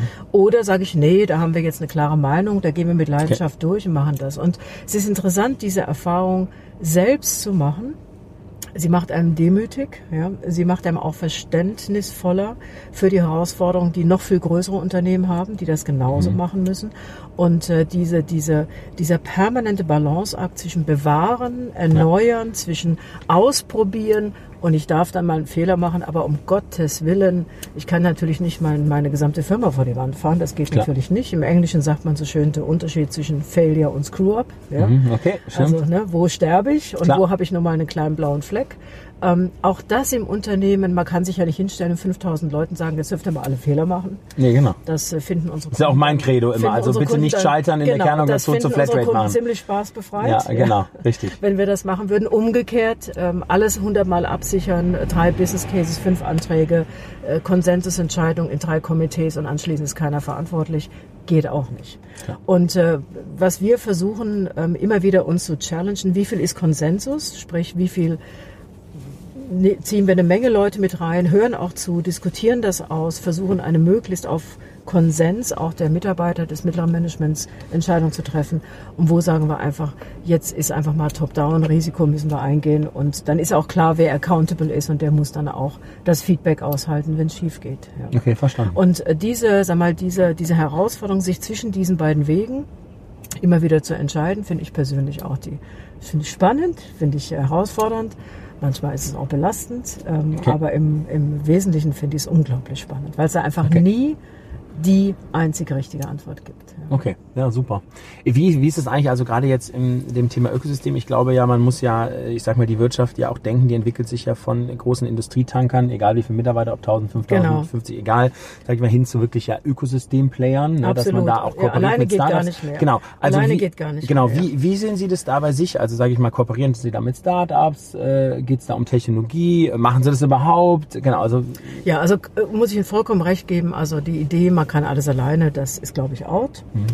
Ähm, da gibt es jetzt alle Begriffe von Co-Innovation, ähm, wo man zusammen mit Startups zum Beispiel an neuen innovativen Lösungen arbeitet. Mit Startups kooperieren finde ich relativ einfach ähm, aus Sicht der GFT. Warum? Ich sage mal, wir sind selber noch ein, ähm, haben noch eine Start-up-Mindset irgendwo. Mhm. Da ist manchmal so ein bisschen Techie-Wettbewerb. Ne? Mhm. Wer kann es jetzt besser? Das finde ich aber eher gesund. Ähm, wir kooperieren auch mit unseren Kunden und machen Dinge gemeinsam. Ähm, emotional schwierig wird es mit Wettbewerbern zu kooperieren, aber auch das machen wir okay. und müssen wir auch machen. Wow. Das ist emotional schwierig. Okay, ähm, zumal wenn Sie zum Beispiel in einem Land mit einem Wettbewerber kooperieren, im anderen sich gerade parallel wirklich eine, äh, wirklich einen Wettbewerb beim mhm. Kunden haben ja. und sich eigentlich nicht austauschen wollen ja. und das dann emotional auch im Management regeln müssen. Das finde ich persönlich die größte Herausforderung. Wir machen aber tatsächlich alles. Also okay. wir haben festgestellt, Kunden werden zu Wettbewerbern, Kunden werden zu Partnern, mhm. Kunden bleiben Kunden. Ähm, und die, also diese Idee, wie früher, da ist mein Kunde, da ist mein Wettbewerb, da ist mein Partner und das ist schön getrennt, das sehe ich, kom das ist komplett out. Ähm, mhm. Das wechselt fließend. Ja? Okay, und ich glaube, wir müssen heute lernen, alle äh, im Kopf vor allem damit klarzukommen, ich spreche heute mit jemandem, der ist heute mein Wettbewerber, morgen mein Partner, übermorgen mein Kunde und zurück. Stimmt. Ja, okay. Gut. Und zurück. Ja, gutes Mindset. Okay. Und das ist, ähm, das glaube ich, ist, das ist ganz anders wie früher. Okay. Ja? Okay. Äh, last but not least, äh, großes Thema in Deutschland ähm, und die Frage, wenn Sie Change Rider verfolgt haben, stelle ich übrigens auch Männern. Ja, ist ja das Thema Diversity, also gerade in Bezug jetzt auf wirklich Fra Frauenanteil, also bei, bei Gründungen, ja, im Top-Management, im Management allgemein. So, und ich sage mal, da gibt's ja schon jetzt Überlegungen, das irgendwie über Quoten zu machen und so weiter Grauenvoll. und so fort. So, genau, also Ihr Statement dazu. Grauenvoll. Grauenvoll. Okay, gut. Also natürlich finde ich Diversity überhaupt nicht grauenvoll, ja. aber ich finde Quoten grauenvoll. Okay. Weil die Frage ist ja, wenn man mal das, wenn man das Konzept von Quoten nimmt, wo beginnt man dann mit Quoten und wo Klar. hört man auf? Macht man dann jetzt auch Behindertenquoten, Migrantenquoten, Glaubensquoten? Ich meine, wo beginnt man, wo endet man? Klar. Und ähm, Langhaarquoten, Kurzhaarquoten? Äh, whatever, ja. genau. Ja. Genau. Das heißt, ich habe da eine sehr, sehr klare Haltung, die heißt selbstverständlich ist Diversity gut. Ich möchte hier aber einschränkend sagen, wir haben einfach festgestellt, die sogenannte Biodiversity, also durch Geschlechter, durch Nationalitäten, ähm, die, die macht die handelnden Personen im Team äh, besser dahingehend, dass sie als Menschen Personen besser werden, weil sie mhm. sich weiterbilden, auseinandersetzen, ähm, abschleifen, was dazulernen. Es verändert aber die Teamperformance erstmal nicht. Und das mhm. halte ich für eine der großen Glaubensfehler. Viele glauben, man müsse Frauen fördern, um die Teamperformance zu verbessern. Dann würde ich sagen, naja, also ehrlich gesagt, ähm, da gibt es keinen Zusammenhang. Es gibt einen Zusammenhang zwischen Menschen, und ich sage bewusst Menschen, haben verschiedene Kompetenzen und Aufgaben und die formen ein Team. Ja. Das führt auch zur Performance-Steigerung. Ja. Die Biodiversität, Geschlechter, Nationalitäten macht in Summe eine Organisation auf Dauer reicher. Verstanden. Im, im, im mentalen Sinne, aber okay. nicht im, im, im Arbeitssinne. Und deswegen lehnen wir Quoten auch ab. Ich lehne Quoten ab. Ähm, wir sagen ganz, wir sind sehr international unterwegs, wir sind multikulturell, wir haben zwölf Länder, 60 Nationalitäten. Wir müssen mit verschiedenen Nationalitäten zusammenarbeiten. Das ist für uns kein Ziel, das ist für uns Lebenszweck der Firma. Und 50 Prozent der Menschheit zu ignorieren, weil sie Frauen sind, halte ich persönlich für komplett schwachsinnig. Okay. Ähm, und Unternehmen, Verstanden. die dafür eine Quote brauchen, dass sie sich nicht schwachsinnig verhalten, damit habe ich ein Problem. Okay, ja. gut. Gutes Statement. Vielen Dank, Frau äh, Luder, dass Sie hier eingestiegen sind. Ich wünsche Ihnen äh, noch Spaß einen tollen gemacht. Tag hier auf dem SZ-Gipfel.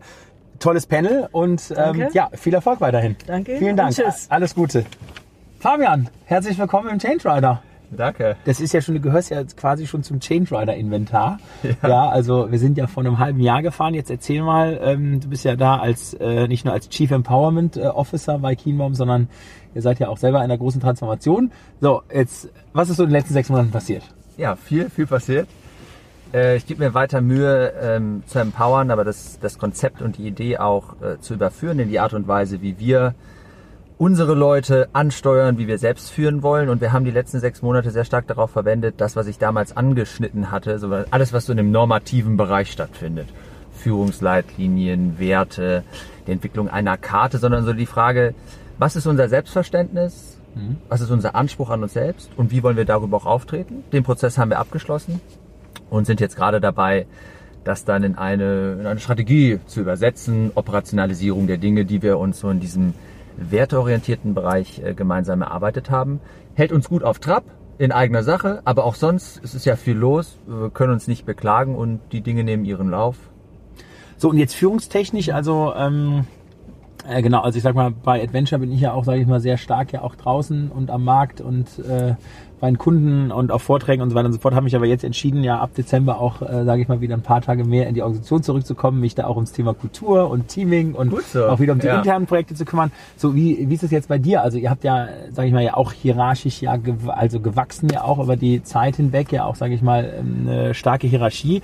So wie ist denn jetzt da eigentlich so deine Rolle? Also ähm, genau gerade in äh, im Zusammenspiel mit der äh, mit der ersten, zweiten, whatever Führungsriege. Ja.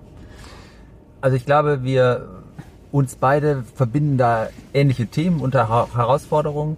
Das, was ich so ein bisschen anskizziert habe, aus dem Konzept zu sagen, Empowerment, es gilt ja jetzt nicht nur zu sagen in die heranwachsenden Ebenen, sondern auch, wie können wir eigentlich unser eigenes Führungsverständnis und auch den Anspruch an uns selbst, wie können wir das verändern? Was ich damit meine konkret ist, wir möchten stärker dahin kommen, dass wir äh, vielleicht für befristete Zeiträume Rollen definieren. Ja? Also sagen, klar, du hast eine Hierarchie, Hierarchie bleibt wichtig, aber innerhalb dessen mehr Bewegung erzeugen. Das okay. ist so ein Bild, an dem wir arbeiten, so dass wir nicht zu festgefahren sind und uns auch nicht irgendwie der Versuchung unterliegen zu sagen, wir versuchen uns abzusichern, was ein ganz natürliches menschliches Phänomen ist, sondern eher zu sagen, aus diesem Gedanken heraus, dass wir in dem Team, in der Gruppe am stärksten sind, dann zu gucken, wie können wir uns wirklich stärkenorientiert am besten einsetzen. Das klingt schön in der Theorie, ist in der Praxis und in der Umsetzung natürlich extrem herausfordernd, weil du ein hohes Sicherheitsgefühl auch haben musst, was damit einhergeht.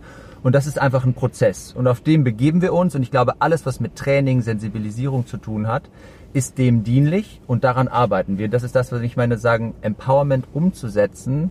Das, was schön klingt, ist eben auch wirklich harte Arbeit und hat damit am Ende zu tun, eine Vertrauenskultur zu etablieren. Okay, cool, super. Also auf dem Weg. Mal schauen. Vielleicht doch was für dich dann ab Dezember, ja? Ja, ja, ja absolut, genau. Ja, du, da werde ich mir bestimmt was abschauen können von euch. Super. Ähm, ja, kommen wir von ähm, äh, Kienbaum von Our Company jetzt hier zum SZ-Gipfel. Jetzt ist der zweite Tag ja schon fast rum. Äh, kannst du schon so irgendwie, was sind so für dich die Key Takeaways im Sinne von zwischen, zwischen Fazit? Der November war ja der äh, Monat der Gipfel, Gigagipfel, SZ-Gipfel, ah, ganz, ja, ganz, ganz viele Gipfel, die es so gab. Und äh, wenn ich das einmal so zusammenfasse, dann haben sich so drei Themen herausgebildet. Was ich sehr schön und positiv finde, ist, dass ich das Gefühl habe, dass auch von politischer Ebene das Bild und die Stärke Europas wieder anders bemüht wird. Mhm. Nach dem Motto, lasst uns Europa gemeinsam zum Schein bringen. Juncker war ja auch hier und ich fand, das war ein, das war ein, ein, positives Bild und auch, aber mit einer klaren Erwartungshaltung versehen. Nicht, nicht Europa wird alles für uns lösen, aber Europa ist eine Stärke und lasst uns irgendwie wieder eine andere Annäherung finden für uns ohne zu sagen, wir geben die, die nationalen Gefühle an irgendeiner Stelle auf. Das fand ich positiv. Ich finde, das hat okay. sich durchgezogen. Und es ist ja, glaube ich, auch ein Ansatz zu sagen, wenn wir in die Zukunft schauen, welche Rolle spielen wir eigentlich in, in dem Zusammenspiel von Amerika, Asien, wie entwickelt sich die Weltbevölkerung hin, wie viel mhm. Prozent stellen wir eigentlich in 10, 20, 30 Jahren da? Okay. Wie müssen wir auch ähm, den Staat, den Sozialstaat, all das neu denken? Ich finde, da ist, da ist ein, ein Fokus drauf. Das zweite Thema ist, Daraus abgeleitet dann natürlich die Frage digitaler Binnenmarkt, Handel, Sicherheitsarchitektur. Wie gehen wir da nicht nur aus einer nationalen, sondern aus einer europäischen Perspektive ran? Das finde ich ganz gut und das führt mich zum dritten Thema und das setzt sich durch und es ist hochspannend, die Frage der Datenökonomie und was das eigentlich für den Einzelnen bedeutet und auch den Bürger. Viele Themen, die mit dem Thema Selbstbestimmung, digitale Teilhabe zu tun haben und auch die Frage, wie verändert sich Wertschöpfung und wie verändert sich der Begriff der Arbeit? Ich glaube, den hast du ja auch kurz gesehen. Da, da war ja auch ein Bonner Philosoph, äh, Gabriel, und das fand ich total spannend zu sagen. Wir haben eigentlich ein total nostalgisches Verständnis von Arbeit. Völlig wertfrei. Mhm. Wir sagen, ölig, schmierig, muss stinken. Wir, Stahl, Stahl von links nach rechts, genau. Genau. Ja. Aber wie entwickelt sich das eigentlich in der Zukunft ähm, in Bezug auf das Thema Daten und wo findet Wertschöpfung statt und was bedeutet das aber auch gesellschaftlich in dieser Transitionsphase? Und darüber zu sprechen und das nicht zu tabuisieren und, und gemeinsam Antworten zu finden, da sind wir an dem Punkt und das wird uns die nächsten Jahre äh, beschäftigt halten. Das darf keine elitäre Diskussion mhm. bleiben, sondern wir müssen mit den Betroffenen auch sprechen. Und ich finde, der Gipfel hat an verschiedenen Stellen aus, aus verschiedenen Winkeln dafür sensibilisiert. Natürlich auch die Frage, wie können dann Maschinen, Roboter, KUKA war ja auch hier, diesen Prozess mit unterstützen, aber die Technologie da als Mittel zum Zweck für den Menschen, um Entlastung zu schaffen. Und das, was wir gerade so beschrieben haben, den Begriff der Arbeit, äh, dahingehend dann auch von der schweren Arbeit wegzubewegen, vielleicht zu reiner Kopfarbeit ja, und dem Kreativen, dem Innovativen okay. in der Perspektive. Das fand ich spannend und das hat sich so durchgezogen und das hat mich optimistisch gemacht und äh, mir da Freude bereitet. Okay, super, perfekt. Also ich bin mit dabei, ich bin auch sehr happy. Ersten zwei Tage wirklich super tolle Gespräche gehabt, ähm, tolle Referenten, tolle Panels. Was mir so ein bisschen gefällt, ist das Thema Bildung. Ja, also ähm, auch vielleicht Herr Beise, Herr Schäfer fürs nächste Jahr ähm, vielleicht auch das Thema Bildung nochmal hier mit in den Fokus nehmen beim äh, ähm, SZ-Gipfel, ähm, weil wir natürlich, glaube ich, schon hier äh, wahnsinnig viel Optimierungspotenzial in äh, Deutschland haben, ne? was das Bildungssystem angeht. Ähm, jetzt nicht nur wegen der Digitalisierung, sondern auch wie wir ja auch, äh, äh, ich sag mal, Entscheidungen fällen im Bildungssystem. Wie, wie ist da dein, dein Blick drauf, ja, als äh, doch äh, junger, junger, wilder Mensch, der ähm, vielleicht äh, genau ja auch Lust hat, das Bildungssystem zu verändern, beziehungsweise auch mal mit einzureisen und neu zu denken. Ja, wäre auch spannend zu hören, was du so äh, als Vater erlebst, aber ähm, ganz konkret, wir haben das ja beim letzten Mal schon gesagt, ich glaube, wir haben alle das Gefühl, dass sich die Inhalte, die wir aus der Vergangenheit kennen und heute vermitteln, dass das vielleicht nicht mehr diejenigen sind, die wir für die Zukunft brauchen, damit sie uns befähigen. Ja, ja ich glaube, äh, das und jetzt ist das aber ein ultrakomplexes Thema, weil dieses ganze äh, Bildungssystem in Deutschland ideologisch aufgeladen ist. Und was schön wäre und was wir auch vorantreiben müssen, ist, wir brauchen irgendwie auch da, wie im Unternehmenskontext, wir brauchen irgendwie Labore. Wir müssen etwas mal ausprobieren, vielleicht mhm. gewisse Dinge neu zu machen. Ich weiß nicht, ob das realistisch ist, ob der föderalen Struktur, nicht, ja. aber vielleicht braucht es da so, ein, so eine nationale Initiative zu sagen, lasst uns doch mal, und das wird ja an einigen Schulen, es gibt ja, glaube ich, sehr gute Beispiele, wo man sagen könnte, das, was wir da jetzt gelernt haben, kann man das vielleicht übertragen, kann man aber auch dann regionalere Cluster herausbilden, dass wir, dass wir uns dem Thema nochmal anders nähern und wir brauchen aber eine zentrale Bewegung. Weil ich ja. glaube, wenn wir im Klein-Klein bleiben und jeder für sich das so ausprobiert, das bringt uns nicht nach vorne. Der Wettbewerb ist global. Und wenn uns das gelänge und da auch ein Konsens über alle Fraktionen, über alle politischen Lager hinweg hinzubekommen, dann können wir einen gewaltigen Schritt nach vorne machen. Ich habe aber auch hier den Eindruck, selbst wenn es nicht konkret benannt worden ist, dass die Politik vielleicht auch genervt, weil sich alle den ganzen Tag äh, beschweren, ähm, mit dem Thema stärker, stringenter und dann hoffentlich auch konsequenter auseinandersetzt. Mein Gefühl, auch von den ganzen Politikern, die jetzt hier waren, Dorothee Bär war ja auch da, also ich glaube, da ist Bewegung drin. Wie, was denkst du? Ja gut, also äh, genau, also äh, unterschreibe ich natürlich, also Testlabore, Testen ist natürlich super. Ich glaube, äh, wir haben viele Themen, an die wir arbeiten müssen. Und das äh, eine ist das Thema, genau, wie treffen wir Entscheidungen? Ist das eine dezentrale Struktur versus zentral? Das könnte man dadurch jetzt auch zumindest mal ähm, aushebeln, dass man mal was testet und dann auch es dezentral präsentiert. Und wenn es positiv getestet ist, werden ja eigentlich nur die Vollpfosten, Amokläufer, äh, Falschfahrer dagegen sein. Da muss man halt überlegen, okay, sind die vielleicht auch noch richtig auf dem Posten? Aber in der Regel wird es ja jeder verstehen. Super. So das Thema natürlich äh, Bildungsgerechtigkeit Arbeitslosigkeit ist natürlich ein, äh, ein großes äh, Problem in äh, Deutschland in der Breite, ne? dass man halt sagt, okay, wenn du halt aus sozial schwachen Familien kommst, in Brennpunktbereichen ähm, äh, wohnst äh, ähm, und dort halt aufwächst, ja, dann hast du natürlich, sage ich mal, auch massive Bildungsnachteile äh, zu halt eben äh, anderen Kindern und Jugendlichen. Ich glaube, das muss man versuchen zu lösen. Habe ich da jetzt ein Patentrezept für? Nein, muss, das muss ich einfach anschauen. Ja, das muss natürlich auch wirklich, das ist wahrscheinlich ein sehr großes politisches Thema. Ja. Ja, ähm, wie man das irgendwie lösen kann. Ja, und das dritte ist natürlich mein großes Thema als vierfacher Familienvater, dass ich sage, hey Leute, Digitalisierung in Schulen bringen, okay, muss man sich anschauen mhm. und ist mit Sicherheit auch ein Thema. Aber was uns halt äh, fehlt neben der ähm, Train the Trainer, ähm, ähm, äh, neben dem Train the Trainer Prinzip, dass wir natürlich erstmal die Lehrer fit für Digitalisierung machen müssen, Klar. bevor wir die Kinder fit machen müssen. Ja, aber ist natürlich das Thema, was müssen die Kinder eigentlich lernen? Das ist Sozialkompetenz, das ist Empathie, das ist Kommunikation, das ist das, was eigentlich sowohl in unserem Schulsystem als auch in in den weiterführenden Schulen und Universitäten und Fachhochschulen einfach nicht äh, sehr stark gelehrt wird oder teilweise gar nicht gelehrt wird. Und das ist das, was Maschinen die nächsten 10, 20, 30, 40 Jahre natürlich eher nicht äh, können werden. Ja, und, Absolut. Äh, genau. Und darauf müssen wir setzen im System. Und da muss das System aber geändert werden. Und ja, und Systemänderungen kann man wahrscheinlich nur so ändern, wie du eben vorgeschlagen hast, dass man es mal ein bisschen austestet und mal zeigt, es geht und dann äh, den großen Tanker langsam versucht zu wenden dadurch, ja. Absolut, ich glaube, das werden wir uns jetzt ja auf dieses Thema, sagen wir mal, in der, in der schulischen Phase konzentriert und was aber auch äh, auf dem politischen daran nach oben gekommen ist. Neulich gab es von der von der äh, CDU-Bundestagsfraktion ja auch dieses Konzept zu sagen, Miller, das wird jetzt, glaube ich, auch bei einem Bundesparteitag nochmal besprochen, zu sagen, was kommt denn nach der Phase der akademischen Ausbildung, ja? Und wie ist das nur die Pflicht der Unternehmen oder kann der Staat an gewissen Stellen auch mit unterstützen? Wenn ja, wo werden da Grenzen Stimmt. gezogen? Das ist ja eine Debatte, die wird gerade auch geführt von der Bundesregierung.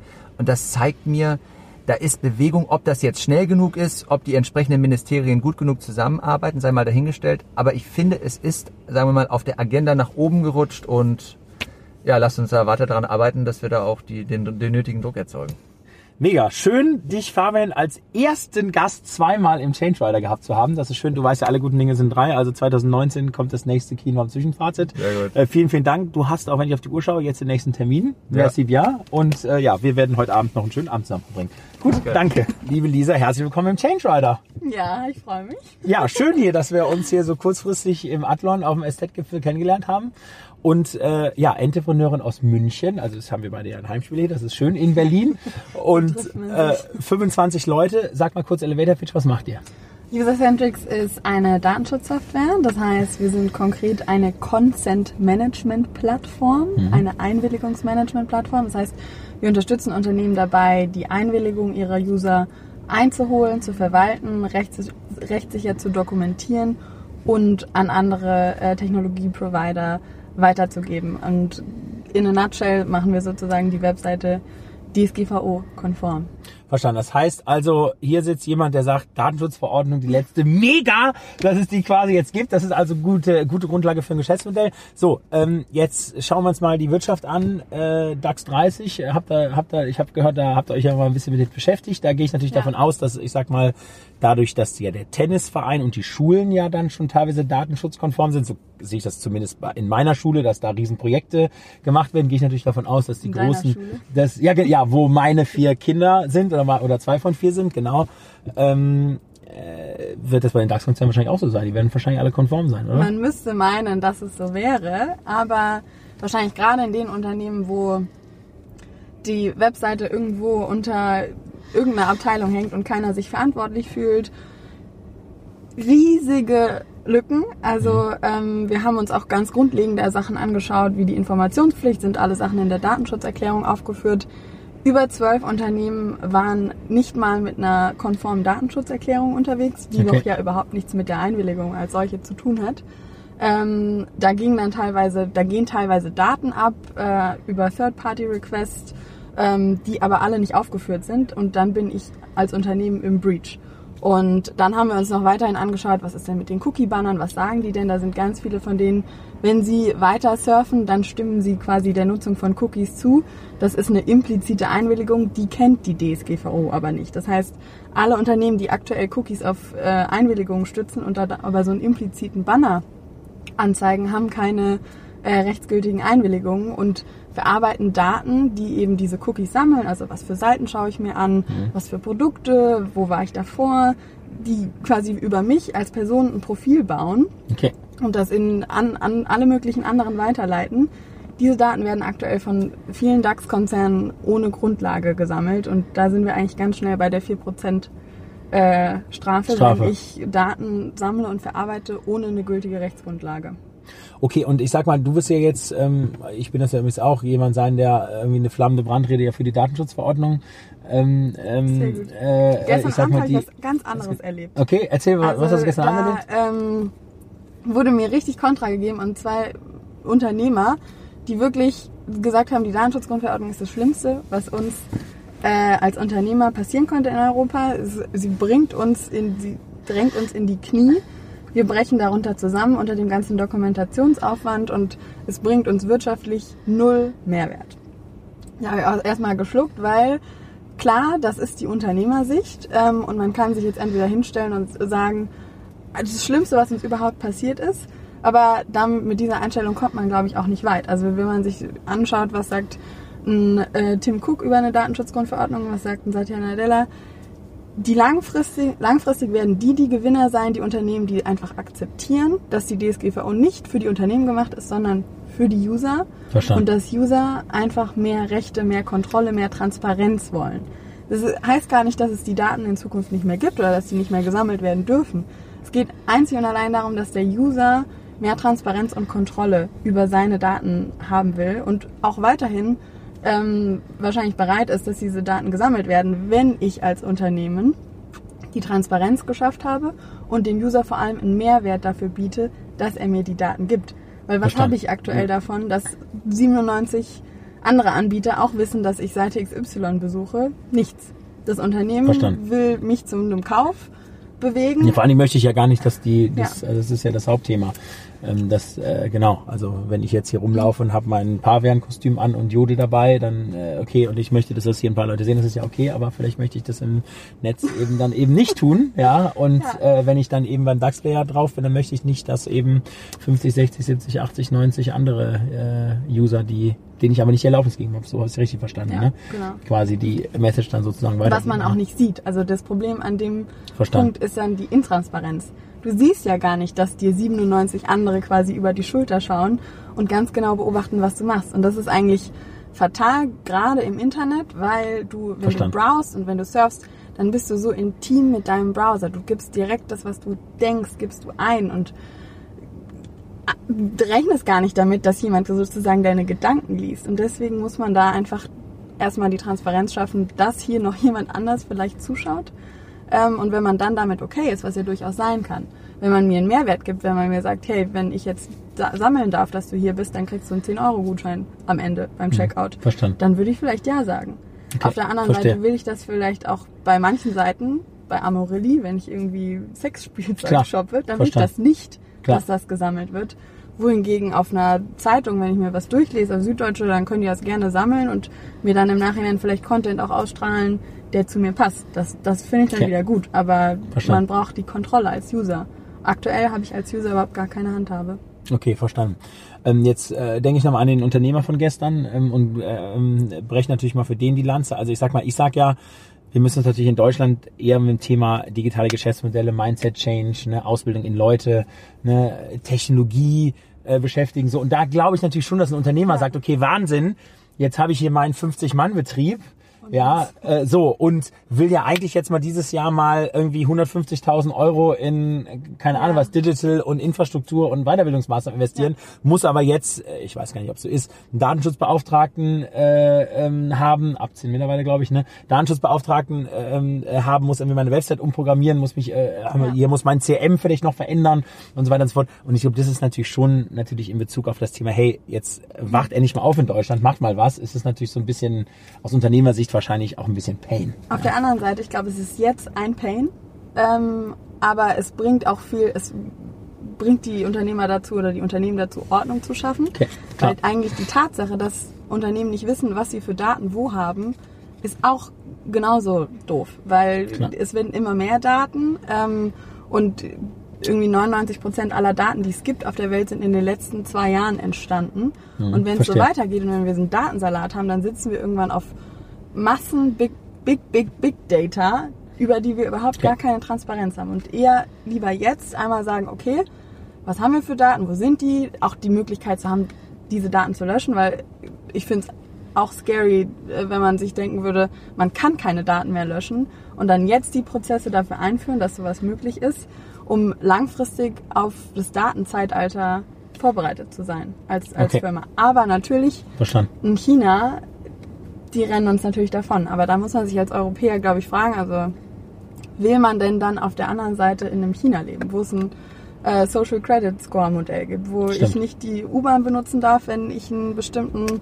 äh, unterhalb der, der Grenze sozusagen Score habe. Und bei, gerade bei uns Europäern sitzt dieses Datenschutzthema und dieser Wunsch nach Privatsphäre intrinsisch tief ähm, meine Hypothese ist, dass es vielleicht aus dem Zweiten Weltkrieg herrührt, weil wenn du ein Merkmal, ein Stern irgendwo hattest, dann hat ein Merkmal, ein Datum gereicht, um dich zu identifizieren und hat gegebenenfalls zum, zum Tod geführt. Und deswegen müssen sich die Europäer auch gar nicht dafür rechtfertigen, dass sie diesen Datenschutz wollen, aber Verstand. müssen dann quasi trotzdem mehr Gas geben als, als China.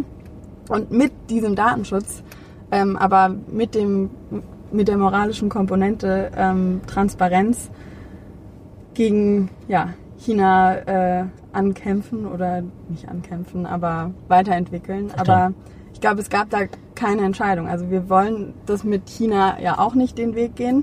Also haben wir uns jetzt für den Weg entschieden und jetzt müssen wir das Beste draus machen. Und dann hilft das auch nicht zu sagen, alles scheiße und das stimmt. Fuck den okay. sondern es ist jetzt da. Es geht auch nicht mehr weg. Diese, Privacy ist the new normal. Und Regulierungen auf der ganzen Welt ziehen nach. Indien hat ein neues Privacy Law eingeführt. Da gab es nämlich einen ganz großen Skandal mit diesem ähm, System, was die Iris äh, und, und die Fingerabdrücke erfasst. Aha. Äh, Kalifornien zieht ein neues Datenschutzgesetz nach. US-weit soll auch eins kommen, Südafrika auch. Also okay, verstanden. Es kommt. Okay. Und jetzt bin ich äh, hier ein äh, Kleinunternehmer mit 20, 30, 40 Leuten. So, habe jetzt meine Website. So, wo kommt ihr jetzt ins Spiel? Was könnt ihr da jetzt für den tun, sozusagen? Ja? Also, also wie ist so der Ablauf? Ja, wir übernehmen das, was der User im Frontend sieht, mhm. ähm, was ihm für einen Banner eingeblendet wird, für eine Cookie-Message, können granular darstellen, was für Daten abfließen würden, zu was für Zwecken, wer die verarbeitet, äh, wie, die, wie lange die aufbewahrt werden, also alle rechtlich äh, relevanten Informationen die ich mir als User eben einsehen kann, wenn es mich interessiert. Und wir dokumentieren drumherum alles, was passiert und können auch tatsächlich die, diese Technologien steuern. Also wenn das so konfiguriert wurde, wir sind natürlich auch keine Rechtsberatung, der Kunde hat immer noch die Wahl, also kann sich auch bewusst entscheiden, was auf die Seite zu packen, was nicht konform ist, aber was ihm weiterhin ermöglicht, die Daten äh, zu bekommen, kann dann quasi äh, steuern, zum Beispiel Facebook Custom Audiences soll nur noch nach der expliziten Einwilligung ausgesteuert werden. Was auch so sein sollte, weil Facebook hat nämlich selber Klar, in, seiner Einwillig okay. in seinen AGBs drin, dass der Advertiser die, die Einwilligung einholen muss. Okay, verstanden. Und wie ist das dann? Also, wie stelle ich mir das vor? Also programmiert ihr das dann da rein? Also jetzt mal rein praktisch für den ja. jetzt Unternehmer, das ist ein JavaScript okay. Code, zwei, zwei Zeilen, die implementiert man bei sich auf der Webseite und dann ist das online. Verstanden. Und man hat quasi im Vornherein einen äh, Zugang gehabt, bespricht mit uns, was, wie soll das aussehen, was ist das Design, was für Texte. Dann wird es konfiguriert und dann kann es schon, schon live gehen. Und wir dokumentieren dann auf die nächsten zehn Jahre alle Einwilligungen, auch transparent für den User. Also der User kann sich okay. auch jederzeit in unserem Frontend einloggen und sieht dann ganz ah. genau, hier habe ich zu XY eingewilligt, kann das auch wieder widerrufen. Und unsere Vision ist, dass wir eigentlich eine Art Clearinghouse für Consent sind. Das heißt, wir sind die neutrale Partei, die allen ähm, Teilhabern der Consent-Kette Zugang gibt. Okay. War Einwilligung für XY gegeben und da gibt es noch ganz viele andere Vertikalen. Also IoT, im Auto gibt man auch ganz viele Consents. Tesla übrigens ganz toll gelöst äh, mit Thema Datenschutz. Hier kannst du überall jederzeit zu jeder Datenerhebung und Weitergabe ein- und auswilligen.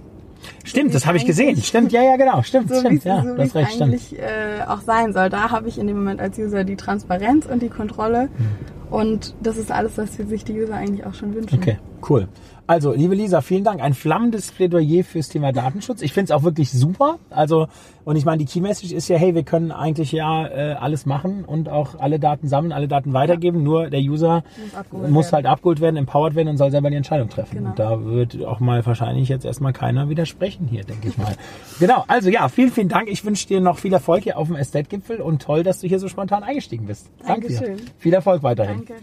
Lieber Karl, herzlich willkommen im Change Rider. Hi. Großartig. Du warst ja eben äh, hier schon auf dem SZ-Gipfel. Ähm, oben wurdest du ja ein bisschen gegrillt. Was waren so die, was waren so die Themen, äh, die, mit denen sie dich da konfrontiert haben beim Thema Banking, Transformation vermutlich? Ja, ich bin ja der Chef äh, der Quirin Privatbank, deswegen ging es natürlich sehr viel um unser Geschäftsmodell, auch das, was okay. wir mit Quirion äh, gemacht haben äh, die letzten Jahre. Also wirklich Banking Talk. Okay, gut. Ja, aber aus Kundensicht. Aus Kundensicht, okay. Ich sage ja mal Nutzerzentrierung, das ist immer das Wichtigste natürlich, ne? klar. Mhm. Ähm, ja, erzähl ein bisschen von eurer Transformation. Also ihr seid ja, ähm, habe ich jetzt, wir haben ein bisschen im Research gesehen, ja doch digitaler äh, als die anderen, stellt aber witzigerweise, habe ich irgendwo gelesen, ja also Bankberater ein, äh, andere bauen ja eher ab. So mhm. arbeitet ja auch mit Robo-Advisor. Also erzähl mal so ein bisschen, was, genau. was, äh, was, also was euch da auszeichnet. Ich spreche erst vielleicht mal über die Quirin Privatbank. Gerne. Die ist ja eine Privatbank, das heißt, es kommen Kunden, die Vermögen haben, zu uns und wollen sich beraten lassen. Mhm. In der klassischen Bank ist es ja so, dass du zu einem Berater gehst, der ist aber eigentlich ein Verkäufer sondern weil der wird nicht nur von dir bezahlt, sondern leider auch von den Produktherstellern Klar, und verstanden. so weiter. Und deswegen, der erzählt dir nichts Unabhängiges, sondern im Geiste hat er eigentlich seinen eigenen Vorteil im Kopf ja. und sonst nichts. Und was wir gemacht haben bei der Quirin Privatbank ist, dass wir den Kunden mit seinen Interessen wieder in den Vordergrund stellen. Das heißt, wir werden ausschließlich vom Kunden bezahlt, so wie mhm. du das vom Rechtsanwalt oder äh, Steuerberater ja. kennst. Und damit können meine Berater sozusagen dir wirklich unabhängigen äh, Rat geben. Und okay. das ist schon mal, glaube ich, in dem Thema Finanzen, wo Vertrauen so wichtig ist, schon mal ein, ein ganz, ganz großer Schritt. Kickbacks in der Transaktion kriegt, kriegt er auch nicht. Das heißt, wenn ihr Fondsprodukte äh, irgendwie vermarktet, dass ihr dann bei dem einen vielleicht mehr kriegt, beim anderen weniger, oder? Genau, die schütten wir dann ein eins zu eins dir wieder aus. Ah, mega, okay. Genau, wir schütten alles aus. Also alle Verführungen, die Gut. wir bekommen, die kriegst du direkt auf dein Konto Gut, zurück. Okay. Und damit äh, können wir wirklich zu 100 Prozent deine Interessen äh, verfolgen. Okay. Das ist das, was wir machen an 13 Standorten äh, mit 80 Beratern. Ähm, wir verwalten dort 3,4 Milliarden. Und dann haben wir 2013 festgestellt, ja, so der durchschnittliche Private Banking Kunde ist ja, äh, ja, der muss natürlich auch mal irgendwo das Geld verdient haben. Also ist schon ein bisschen älter. So und wie kommen wir jetzt an die jungen Menschen ran? Und dann haben wir gesagt, okay, äh, jetzt gründen wir sozusagen unseren Robo. Wir waren äh, auch der erste in Deutschland mit Quirion, der gestartet ist äh, um eben die Menschen, die jetzt wissen, auf dem Konto gibt's nichts mehr, wir haben eine Minusverzinsung nach Klar. Inflation, sozusagen eine professionelle digitale Geldanlage äh, zur Verfügung zu stellen und das zu einem super Preis. Das heißt, wir sind einmal für die Menschen da, die sagen, oh, ich brauche da einen Menschen, bitte entlastet mich mhm, mit diesem ganzen Finanzthema und dann sind wir da äh, für die Menschen, die sagen, ich brauche das alles nicht, ich will es auf meinem Smartphone äh, investieren und fertig. Okay, und also die steuern das dann auch selber oder ist das dann wirklich so, dass dann der äh, Roboter sozusagen, der Robo, dann die Verwaltung nach irgendwelchen Kriterien natürlich macht, ne? im genau. Sinne von äh, Indien, äh, Ägypten, Aktien, whatever, äh, versus der, konservativ, keine Ahnung. jetzt nicht Ägypten. Okay, nee, ich sag ja, okay, ich habe ein Extrembeispiel genommen.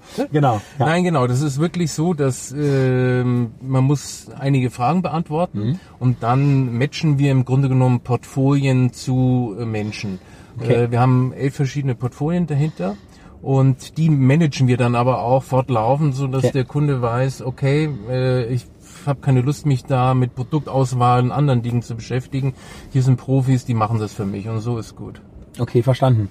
Ja, und wie siehst du jetzt ähm, allgemein die Bankenversicherungswelt, also in der Transformation? Ich meine, es ist ja eigentlich sehr stark ein Filial-Peoples-Business, wo ja dann irgendwie an äh, hunderttausend Analysten ja über alle Banken hinweg ja irgendwie äh, arbeiten. Das äh, wissen wir beide wahrscheinlich oder du wahrscheinlich noch am besten, dass man das ja wahrscheinlich auch durch künstliche Intelligenz und durch irgendwelche Techniken ja auch machen kann.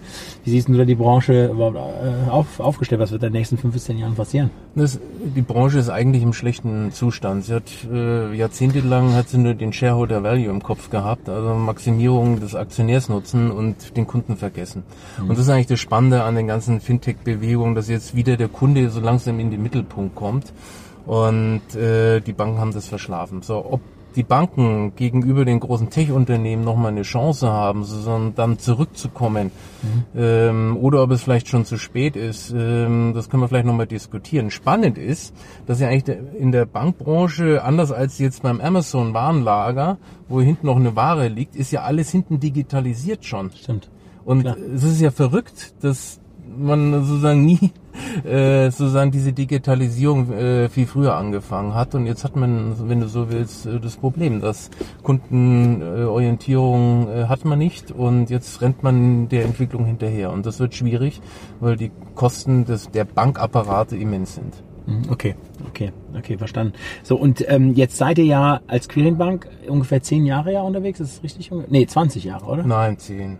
Zehn Jahre? So alt bin ich auch noch nicht. Zehn, zehn, zehn Jahre? Also, zehn, ja, also, gute zehn. zehn gute, gute zehn, okay. Und ähm, seid ihr, also würdet ihr euch als, ihr, ihr seid ja kein Startup mehr, seid ihr dann jetzt ein, Nein, wir verdienen jetzt in der Quirin Privatbank seit äh, sechs Jahren Geld. Okay. Wir haben natürlich jetzt ein großes Venture mit Quirion, mhm. äh, wo wir auch äh, ordentlich investieren müssen. Und da sind wir natürlich Startup. Okay, also, und jetzt sagst du Venture, also ist das jetzt bewusst auch wirklich eigene Gesellschaft draußen, eigene Kultur, ähm, weil meistens sieht man ja, wenn ja, ich sag mal, Corporates dann Startups starten oder die kaufen, dann ist das ja, wenn, wenn das dann zu nah ranrückt, ja dann doch äh, meistens ja auch schwierig mit den unterschiedlichen Kulturen. Wie macht ihr das? Also wir haben mittlerweile ist es eine eigene AG, wir haben es mhm. äh, selbstständig gegründet. Da gibt's natürlich schon äh, ist Quirion nutzt auch äh, natürlich zu Teilen äh, die Quirin, äh, zum Beispiel Konto- und Depotführung. Ja, das ist ja klar. Genau, das, ma das macht das. Trotz alledem brauchen wir bei Quirion, was viel mehr Tech ist als die Privatbank, brauchen wir auch andere Menschen. Und ähm, von der Seite her ist das schon eine andere Welt und muss auch so sein. Okay, gut, okay.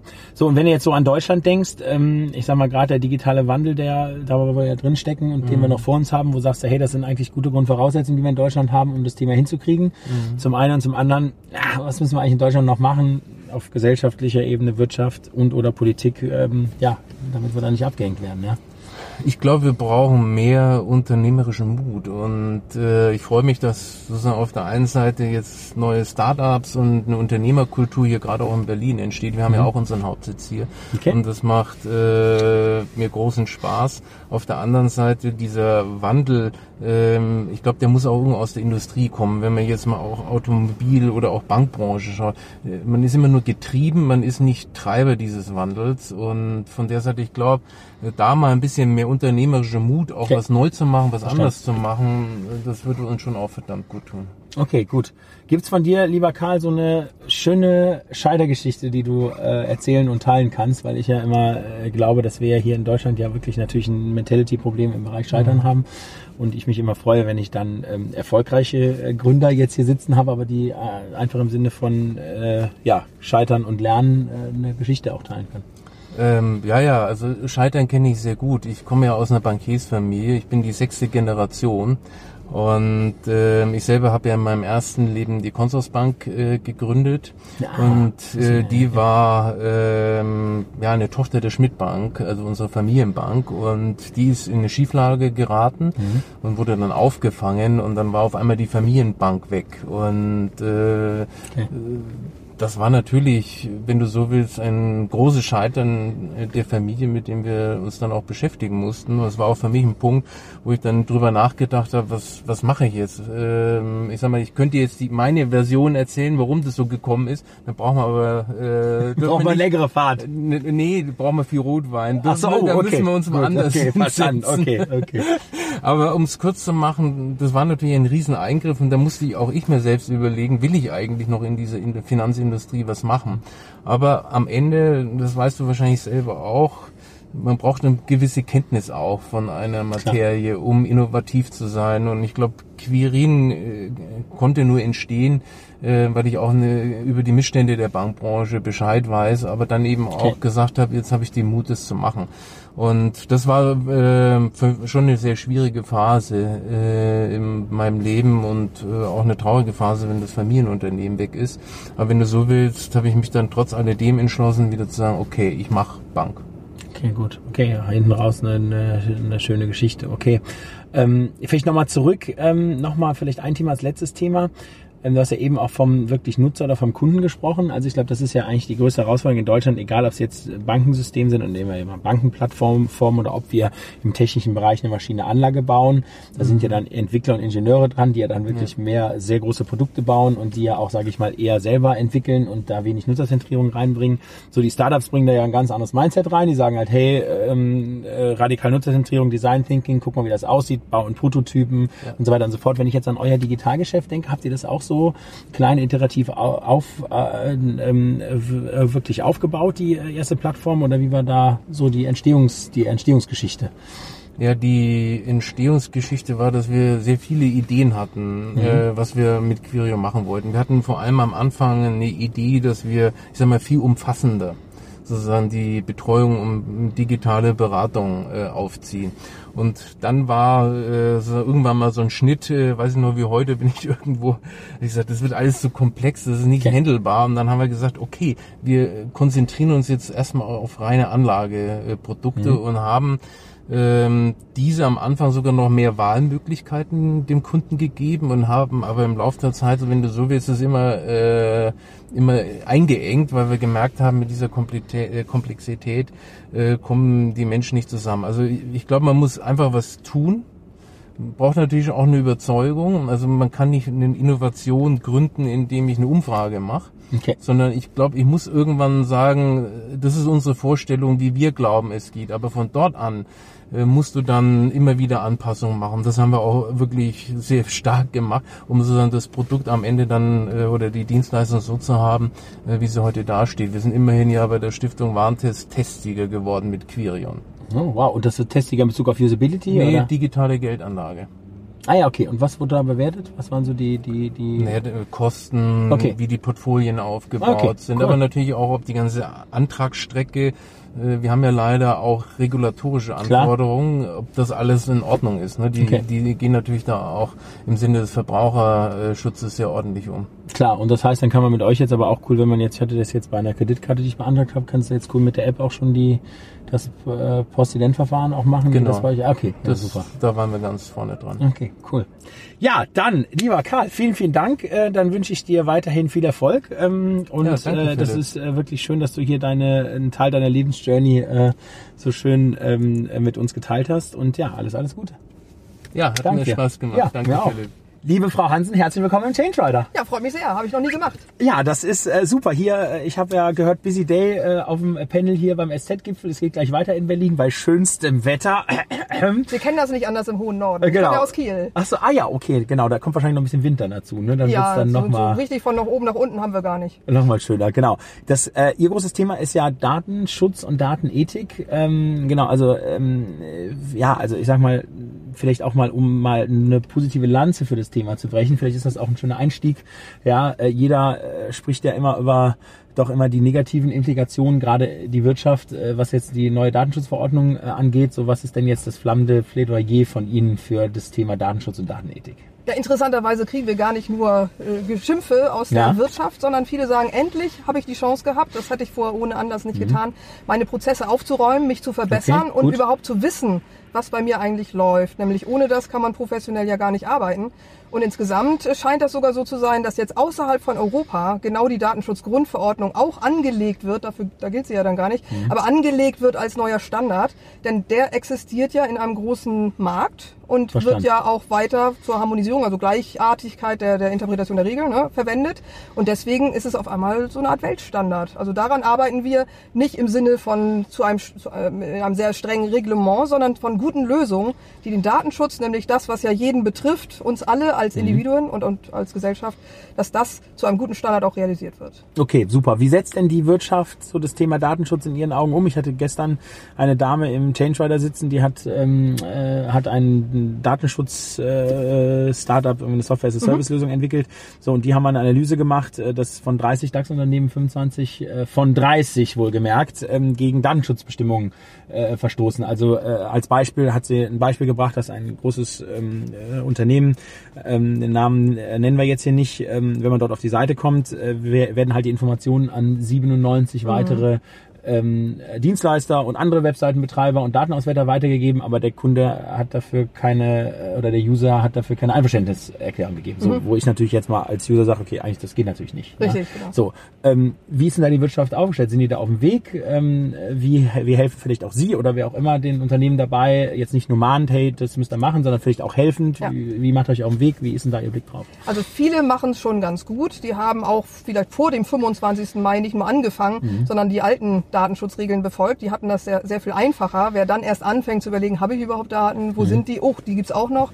Das ist vielleicht ein bisschen spät. Aber äh, alle sind jetzt erstmal, erstmal glaube ich, bösgläubig geworden. Das heißt, die Medien haben das Thema aufgegriffen und es gibt eben auch ganz viele Beschwerden. Gerade bei den Dingen auf der Webseite, was andere sehen, was die Kunden sehen, mhm. da gibt es auch viele Beschwerden. Äh, etwas, was im Backend läuft, ist ja nicht so sichtbar. Nee, natürlich das, das nicht. häufig das Wenn die Daten an 97 genau. weitergeben werden, das merken wir zwar. Ja, wobei die 97 sind wahrscheinlich schon bei der Website mit äh, zugeschalteten Diensten dabei. Genau. Wahrscheinlich kann man das schon sehen. Also ah, okay. ich habe eigene Tools, die mir das dauernd anzeigen. Okay, ich nicht. Ähm, okay. Und, und äh, sonst funktioniert auch gar nicht alles mhm. bei mir, wenn ich nicht weiß, was äh, jeweils passiert. Aber das merken doch viele. Also mhm. wenn da nur ein Prozent das melden würde, dann sind da schon so viele Fälle, die können wir leider gar nicht alle so schnell bearbeiten. Aber es sind ja denn doch ähnliche Dinge. Also in dem Fall, man hat Dienstleister hinzugeschaltet, die werden die Daten nochmal selbst verarbeiten. Hat mhm. man zwischen denen dann Verträge okay. geschlossen, was steht in den Verträgen drin? Man muss es beherrschen. Und die meisten Unternehmen haben ja in Deutschland zumindest und auch sonst immer mehr einen Datenschutzbeauftragten, der sich um diese Sachen dann kümmert, nämlich intern auch mal mahnt und sagt, oh, das läuft irgendwie schlecht, da haben sich auch schon welche beschwert.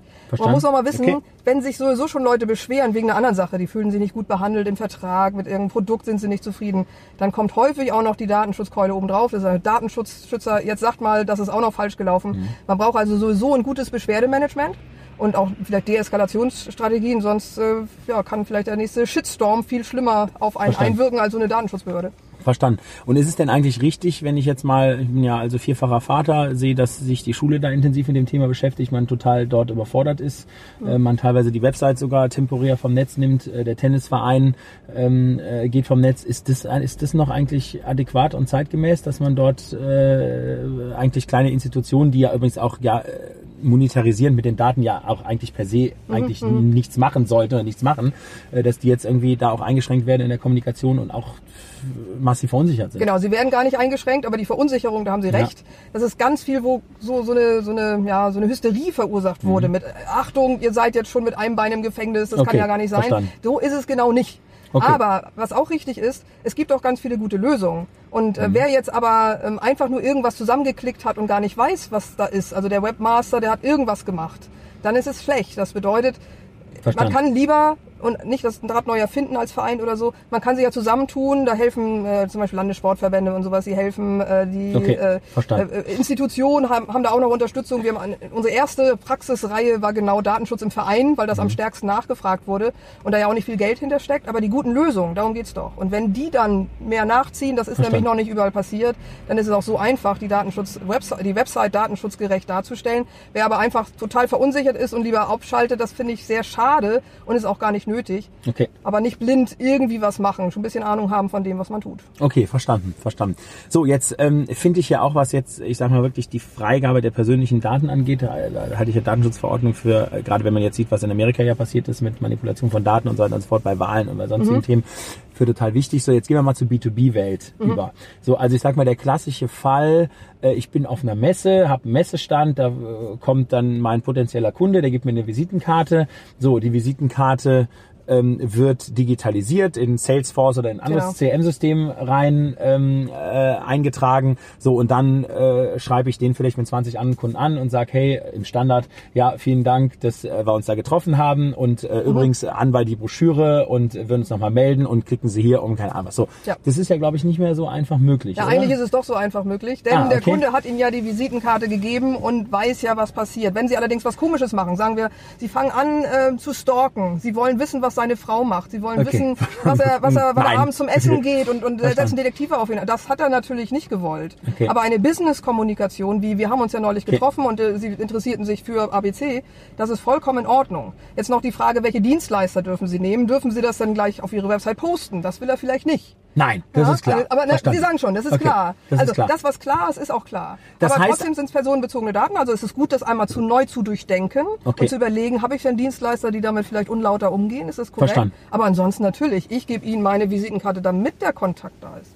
Okay, das heißt, ich muss also nicht nochmal äh, fragen, welche Visitenkarten kriege und wenn ich ja die Daten digital speichere und dann daraufhin dann, weil er mir die Visitenkarte gegeben hat oder sie, ich dann eine Marktreaktion mache, dann brauche ich also kein keine Erlaubnis mehr sozusagen, dass ich dort in eine digitale Interaktion trete. Also erstmal die Einwilligung hat er Ihnen damit schon gegeben. Okay. Die Frage ist, äh, in was hat er jetzt eingewilligt? Eben nicht in das Stalken und dass Sie die Nein. Frau kontaktieren. Und der kriegt ne? auch nicht 33 und, Newsletter von mir genau. im Monat. Also das ist und dann ja auch würde wieder, sich auch beschweren und dann sollen Sie genau. auch Möglichkeiten zum Abmelden haben. Was eben von, von, von Ihnen noch vorbildlich wäre, dass Sie es erstens hingeschrieben haben bei sich im Unternehmen. Wie gehen Sie mit Visitenkarten um? Ja, verstanden. Also dass die auch nicht in falsche Hände kommen. Okay. Ich nehme die mit, nimmt die mit nach Hause und, und macht damit noch vielleicht ein eigenes, eine mhm. eigene kleine Firma auf oder so. Ne? Solche Dinge. Okay, klar. Ähm, und außerdem außerdem, ähm, welche Dienstleister werden, werden äh, eingebunden und auch da könnte man das auf seiner eigenen Website, das machen wir zum Beispiel so, mhm. äh, veröffentlichen. Was machen wir mit euren Daten, wenn ihr uns eine Mail schickt? Das steht da drin. Okay, Oder auch, äh, kommt man da jemals raus? Natürlich, sobald ich nämlich sage, ich will ihre Werbung nicht mehr und sie mhm. sagen, nee, du hast mir aber die Visitenkarte gegeben. Nee,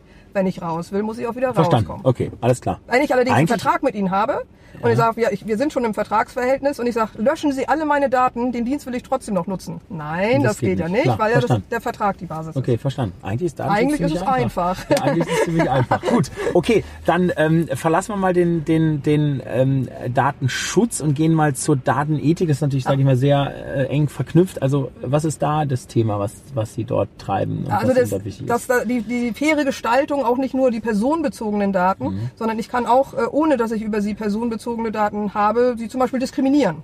Also mhm. jemand immer, der mit so einer Reißverschlussjacke und so einem mhm. Hoodie vielleicht ne, durch die Gegend läuft, der kommt bei mir nicht rein. Das darf ich mhm. als äh, Behörde natürlich so, so gar nicht machen. Mhm. Oder äh, Sie sehen mir aus, als hätten Sie viel Geld für solche, ähm, sagen wir, nerdigen Sachen. Klar. Äh, sie zahlen bei mir mehr. Preisdiskriminierung. Ah, also die andere Leute nicht. Oder sie, ne, es gibt ja schon Nachweise, wer mit Apple einen Flug bucht, mit, mit irgendwelchen Apple-Geräten, das wird ja übertragen und hat dann... Ja, oder äh, Münchner, ein Münchner ja? bestellt äh, bei einem Online-Shop. auch besonders reich, habe ich gehört. Und ein, genau, und ein Berliner... Und genau, und ein Berliner, der in einem Stadtteil wohnt, äh, der, genau, also der, der muss vielleicht per Vorkasse zahlen und der Münchner kann per, Kreditkarte, zum Beispiel. Genau, das wäre jetzt zum Beispiel das ist Kreditwürdigkeit, genau. ne, die man annimmt. Und da genau. gibt's ja Verfahren bei der Schufa beispielsweise und bei mhm. anderen.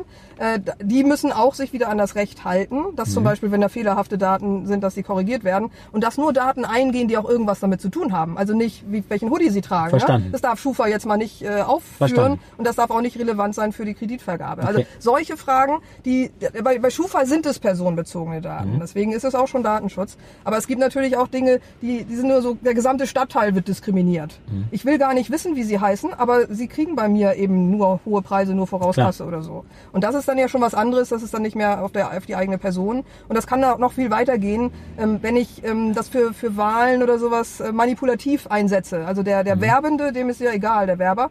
Ähm, verkaufe ich Schuhe oder verkaufe ich, ähm, naja, die Möglichkeit der Manipulation Klar. zu einer Stimme? Verstanden. Und das äh, hat ja anscheinend dazu geführt, dass der Brexit davon befeuert wurde. Also Richtig. vielleicht hätte der Brexit gar nicht stattgefunden, genau. wenn man ähm, nicht solche Informationen für sowas benutzt hätte. Mhm. Und das war schon auch auf die Person zu bezogen, aber nicht unbedingt mit dem Namen. Also man wusste nicht, wer das stimmt, aber man wusste, für, wer, für was er sich interessiert und konnte dem dann sagen, das, was dich interessiert, die EU macht das Gegenteil. Und schon war man dann in die Richtung ge gebracht worden, ja, Brexit ist vielleicht ganz gut. Ähnlich äh, die Wahl des amerikanischen Präsidenten. Richtig. Äh, man weiß es nicht, ob das jetzt und wie groß mhm. äh, irgendwie äh, Auswirkungen hatte. Aber wenn das möglich ist über soziale Netzwerke, dann hilft uns so ein bisschen Datenschutzrecht noch nicht. Dann müssen wir also noch mal viel größer nachdenken. Nämlich zum Beispiel, wenn wir beiden, also ich bin totale Datenschützerin und Sie geben alles frei von mhm. sich. Und trotzdem werden wir nachher in dieselbe Schublade gepackt. Das heißt, Sie haben freigegeben, ne? wir, wir sitzen am selben Ort hier gerade. Ne? Mhm. Also das ist ja wohl klar, dass ich genauso einzustufen bin wie Sie. Von mir weiß man nichts. Ich komme in dieselbe Schublade. Nee, also möchte ich nicht. Ich möchte auch ähm, ja dann ganz anders behandelt werden vielleicht oder okay. auch auf, auf was Neutrales. Das sind auch Datenethik-Diskussionen. Gerade diese Diskriminierung ist dann besonders okay. spannend. Verstanden. Und diese werden dann in der ähm, Datenethikkommission besprochen und dann, also besprechen ist ja super. Und dann, okay, und wie kann man jetzt dann auch was verändern? Wie kann man das Mindset der Werbetreibenden, das Mindset der Unternehmen da draußen, das Mindset der, äh, was weiß ich meinetwegen auch Parteien, die dann da um Wähler mhm. wie auch immer. Also wie, wie kriegt man das dann geändert? Ja? Also erstmal die Datenethikkommission, die, die trifft sich jetzt und mhm. muss relativ viel und schnell arbeiten, damit in einem Jahr, das heißt, wir haben dann wahrscheinlich Oktober, äh, Oktober oder September, im Herbst etwas vorgelegt wird an die Regierung und wir erwarten, die Regierung liest es sich durch und macht was draus. Verstanden. Parallel machen noch also andere Gesetzesänderungen sozusagen. Ja, muss ja gar nicht nur Gesetz sein. Ich mhm. bin selbst Informatikerin und nicht mhm. Juristin, was untypisch ist auf meinem Posten. Aber natürlich denken wir auch in, was kann man regeln als, ja, als Staat. Verstanden. Aber was kann auch ein technischer Standard sein? Für KI beispielsweise. Welche technischen Standards wollen wir denn haben, damit die künstliche Intelligenz sich besser erklärt? Mhm. Damit wir mehr verstehen? Verstanden. Oder die Testverfahren. Wie testen wir das so, dass wir wissen, da kommt kein Mist raus? Ähm, da, sondern wir, wir können darauf vertrauen oder wir können ihm auch nicht darauf vertrauen. Ja. Das ist ein Qualitätslevel. Also wir Verstanden. sind nicht nur in der juristischen Debatte oder auch, was für Selbstverpflichtung kann man zum Beispiel haben, wer schließt sich dem an, welche nicht. Spreu vom Weizen trennen.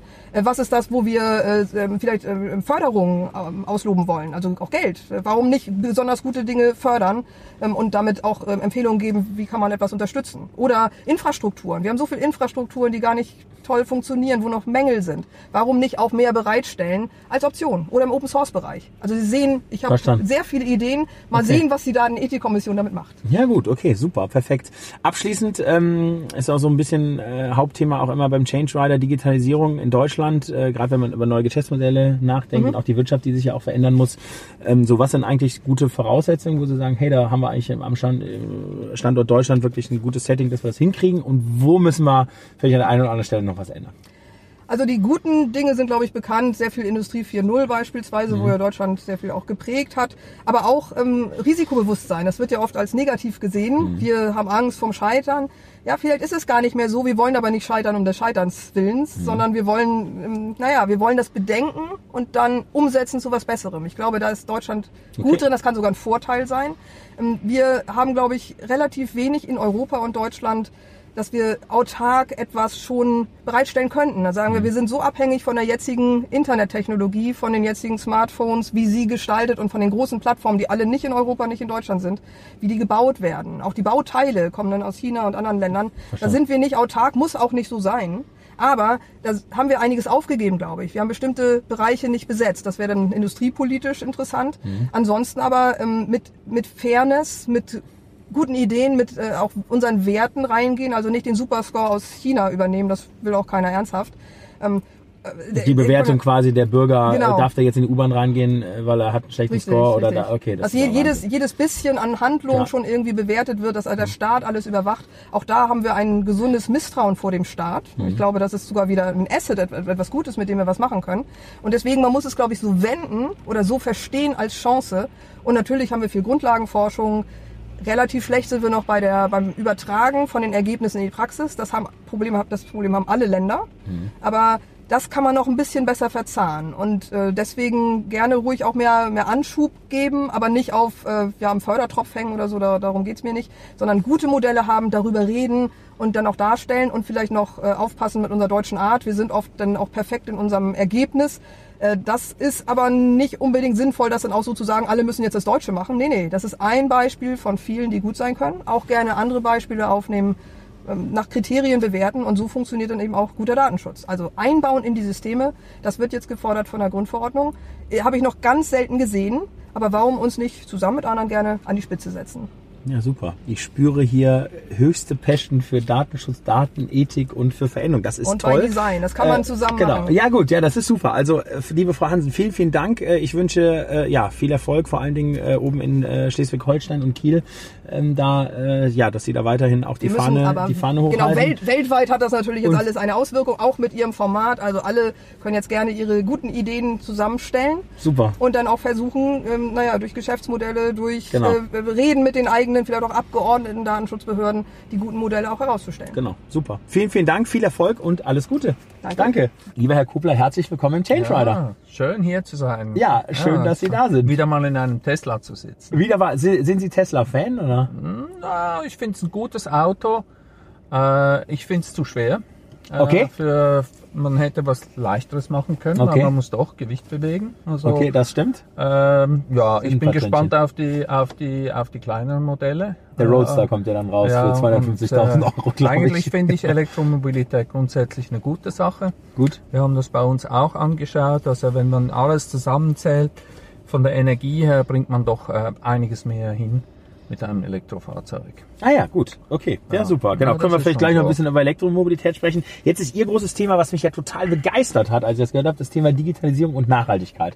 Dass Sie sagen, da muss man eigentlich, das muss man irgendwie verbinden, da muss man Fokus drauf legen. Was bedeutet das für Sie? Ja, persönlich? wir sind eine Vermögensverwaltung. Äh, wir sind ein unabhängiger Vermögensverwalter. Sie haben vielleicht gestern das Referat gehört äh, dieser Bank äh, in Deutschland. Wir arbeiten ähnlich. Der Quiring Bank, ja, der Kollege ja, genau. saß auch hier auf ja, dem Wir arbeiten im ähnlich, aber unser Fokus ist eben auch, dass wir unsere Anlagen untersuchen auf ihre Nachhaltigkeit, auf die ökologische und soziale Nachhaltigkeit. Also wir machen einen Blick, der weitergeht als nur die Finanzen. Und das ist auch das, was wir tun, wenn wir äh, die, die Unternehmen anschauen, bewerten und da schauen wir auch auf das Thema Digita Digitalisierung und zwar aus verschiedenen Blickwinkeln. Einerseits, wie ist das Unternehmen selbst aufgestellt bezüglich der Digitalisierung? Hm? Mhm. Also wie geht sie an das Thema ran? Ist, ist das ein Unternehmen, das mit der Digitalisierung wirtschaftlich vorwärts kommt, eine Strategie hat dazu? Okay. Und noch einen Platz hat in der Zukunft. Wie bewerten Sie das denn? Weil das ist ja, wir wissen ja eigentlich nicht, was in fünf Jahren ist. Oder? Ja, wir wissen es nicht, aber wir wissen vielleicht auch, was äh, die Unternehmen, die sich gar nicht äh, damit beschäftigen ah. oder sich äh, speziell fokussieren darauf, mal zu sagen, ja, ja, das ist alles nichts, das geht uns nichts an und mhm. wir sind anders Verstehe. und so. Da haben wir dann schon Vorbehalte. Mhm. Hm? Also okay. es braucht eine aktive Auseinandersetzung mit dem Thema. Das ist der eine Punkt. Und dann schauen wir, was äh, geht es eigentlich darum, was kann die Digitalisierung zu einer nachhaltigen Zukunft beitragen. Hm? Mhm, okay. Schauen wir Digitalisierung an, ist eigentlich zuerst mal IT, ist Strom, ist CO2. Hm? So, so mal ganz grob gesagt. Okay, ja. Also kommt es darauf an, wie wird dieser Strom produziert hm? ähm, und wie effizient wird dieser Strom dann auch genutzt in, in der Digitalisierung. Und wir haben zwei Seiten. Wir haben die Digitalisierung, die uns helfen kann, Energie zu sparen, effizienter zu werden, wirtschaftlich zu sein, auch äh, zum Beispiel äh, äh, gute soziale Effekte zu haben in entwickelnden Ländern. Oder wir haben Serbien gesehen, die sagen, ja, Leapfrogging, oder wir haben jetzt die dritte Revolution verpasst, jetzt können wir die vierte äh, äh, die vierte angehen und wir sind vielleicht schneller, weil wir flexibler sind. Okay. Das ist die, dieses Thema. Aber wir haben auch negative Effekte ähm, äh, und Dinge, die man angehen muss. Wir haben über das ganze Thema gesprochen, äh, die Vertraulichkeit der Daten. Wie nutzen Unternehmen die Daten, die sie erheben? Ähm, und äh, wie, äh, wie funktioniert das Ganze? Äh, wir sehen große äh, Vorteile in Bereichen zum Beispiel wie äh, Additive Manufacturing, also 3D-Druck. Da sehen wir äh, die Möglichkeit, äh, Ressourcen zu sparen. Ja, also wir, wir können dezentral produzieren, wir haben äh, weniger Abfall, weil man kann on-demand produzieren. Wir sehen auch da großen Einfluss und große Möglichkeiten, ganz neue Konzepte zu okay. entwickeln. Hm? Okay. Ersatzteile drucken und so weiter. Jetzt kommt aber schon wieder das Aber. Man muss sich auch immer bei der Digitalisierung überlegen, wie viel, äh, was ist der, der Gegeneffekt? Also wie viel Technologie muss ich da ranschmeißen, um das Problem zu lösen? Mhm. Und hat diese Technologie nicht vielleicht einen kompensierenden Einfluss auf das, was wir eigentlich einsparen wollten? Also brauche ich mehr, mehr Technologie, mehr CO2, Verstanden. um was zu lösen. Das ist, das ist sehr wichtig. Dann geht es uns auch noch um das Thema äh, Sozi der, des sozialen Impacts. Da will ich jetzt mal drauf eingehen. Ja. Das heißt, wenn ich jetzt ähm, in Rüstungsindustrie investieren möchte, geht bei Ihnen nicht. Nein, das machen wir nicht. Okay, genau. Ah, das machen wir nicht. Das so, das so. Thema Öl, wenn ich jetzt einen großen, großen ah, Ölmulti, der nee, irgendwie Offshore auch macht, nicht. auch nicht. Nein, okay. machen wir auch nicht. Auch wenn, nee, das, wir, das machen wir seit unserer Gründung, investieren wir nicht in, in Kohle mhm. und, und alles, alles, was fossile Brennstoffe sind, machen wir nicht. Textil? Äh, Textil machen wir sehr, sehr gezielt, ist auch schwierig. Äh, die, die ganzen Lieferkettengeschichten sind un, unheimlich komplex. Aber hier kommt jetzt schon wieder Technologie wenn wir uns das Potenzial auch von Blockchain anschauen, ja. wenn es um Rückverfolgbarkeit geht mhm. von, von, äh, von äh, äh Ausgangsstoffen, von Verstanden. Rohmaterialien. Okay. Da haben wir eine Qualitätssicherung eingebaut. Aber auf der anderen Seite gibt es natürlich andere Dinge, die heute mit Blockchain gemacht werden, wenn ich an die Kryptowährungen denke. Mhm. Da gibt es sehr gute Dinge, zum Beispiel Entwicklungen, äh, dass wir Internet of Things weiterentwickeln, auch, dass wir zum Beispiel in der Lage sind, die Circular Economy zu implementieren. Okay. Dass, okay. Wir, dass wir quasi immer wieder die Rohstoffe, äh, die wir eingebaut haben, wieder rausholen können, weil wir wissen, was es ist. Mhm. Dass ein Gebäude zum Beispiel das Rohstofflager der, der, der, der Firma ist, die das Gebäude besitzt. Das heißt, sie kann das Gebäude wiederverwenden. Da sind Tonnen, Tonnen von Material drin, CO2, Stahl, all, all diese Dinge. Das sind, das sind sehr positive Entwicklungen. Und, aber und wenn Sie jetzt, ich will ja. mal kurz reingehen, wenn Sie jetzt Tesla sehen, ich meine, die haben ja jetzt hier ja massive Akkutechnik drin, da ist ja immer die Frage der Entsorgung. Das heißt also, das, ja. würden Sie das mit reinnehmen bei Ihnen jetzt ins Portfolio? Wir haben Tesla zurzeit nicht im Portfolio. Okay. Ja. Äh, das mag sich ändern, aber wir finden auch, dass, äh, dass wir haben Anleger, die auch eher konservativ sind. Wir finden ah, Tesla verstanden. ist zurzeit noch zu sportlich. Das hm? hat aber nichts mit der äh, öko ökologischen Nachhaltigkeit zu tun wegen der Akkus, sondern sie sagen halt, okay, das ist einfach noch zu Das viel. ist im Moment, deshalb haben sie es auch nicht, nicht weiter angeschaut. Okay. Äh, aber die ganze, also das, die ganze Elektromobilität ist grundsätzlich eher positiv. Okay, verstanden. Ja, okay, ja, gut. Ja, so. Wenn Sie, wenn Sie jetzt so an die Schweiz denken, ähm, das ist gerade das Thema Digitalisierung, neue Geschäftsmodelle. Ne, also ich sage mal, sehen wir ja in Deutschland, Europa, auch in der ganzen Welt, dass wir sagen, okay, da kommen jetzt große Digitalplayer rein, da kommen Startups, die greifen so ein bisschen die etablierte Industrie an, äh, gerade natürlich auch Banken, Versicherungsindustrie, also ist ja auch sehr stark ausgeprägt in da der Schweiz. Auch viel, wie, kann ich Ihnen gerne sagen. Genau, wie, wie, wie sehen Sie da so die Schweiz äh, aufgestellt? Also was ist äh, das, was, äh, was sind die guten Dinge, die die Schweiz da mit an den Tisch bringt und was sind Dinge, wo Sie sagen, hey, da müssen wir uns verändern, sonst äh, wird es hier noch richtig krachen. Ja. Also ich denke, die Schweiz ist grundsätzlich gut aufgestellt. Wir sind ein exportorientiertes, Know-how-orientiertes Land. Wir haben sehr gute Rahmenbedingungen auch für, für junge Unternehmer. Ich äh, kenne zum Beispiel ein neues Startup, äh, äh, die, den ich unterstütze im Finanzbereich, der wirklich nachhaltige äh, Anlagen auch über neue Kanäle, digitalisierte Kanäle ver vertreiben möchte und wirklich auch ein, ein, das, das wirklich vom ganzen Herzen tut und gute Köpfe drin sind. Das geht in der Schweiz recht gut. Ähm, was, äh, was ich auch sehe, wir haben neue Geschäftsmodelle. Wir haben Crowdfunding auf mhm. der einen Seite. Äh, Crowdfunding ist ein, kann ein Ersatz sein für Anleihen zum Beispiel. Also da sind die Banken schon mal okay. außen vor. Hm? Also das Ganze Dort werden die Banken äh, äh, ausgeschlossen, wenn sie da nicht einen Weg finden, weil der, der, der Anleger sagt sich, oh, ich kann ja da direkt, wie soll, soll ich zur Bank gehen? Und dann das ganze Crowdfinancing auf der anderen Seite. Einerseits die Hypotheken bei uns, äh, da kann man sich beteiligen an, an Hypotheken, also äh, und und ähm, und das äh, zweite, das wir haben, ähm, ist für ähm, äh, Crowdlending, da gibt es verschiedene, eben die Hypotheken haben wir Und wir haben Kommunalkredite, die jetzt in der Schweiz sehr stark über dieses, äh, dieses Crowdlending gehen. Das heißt, die Banken, die dieses Geschäft gemacht haben, in der Vergangenheit, die sehen sich mit schwindendem Marktanteil. Okay, mit einem elektronischen okay. Player mit okay. tiefen Kosten in der mhm. Äh, der das, ihm das weggenommen hat. Also da wird viel gehen.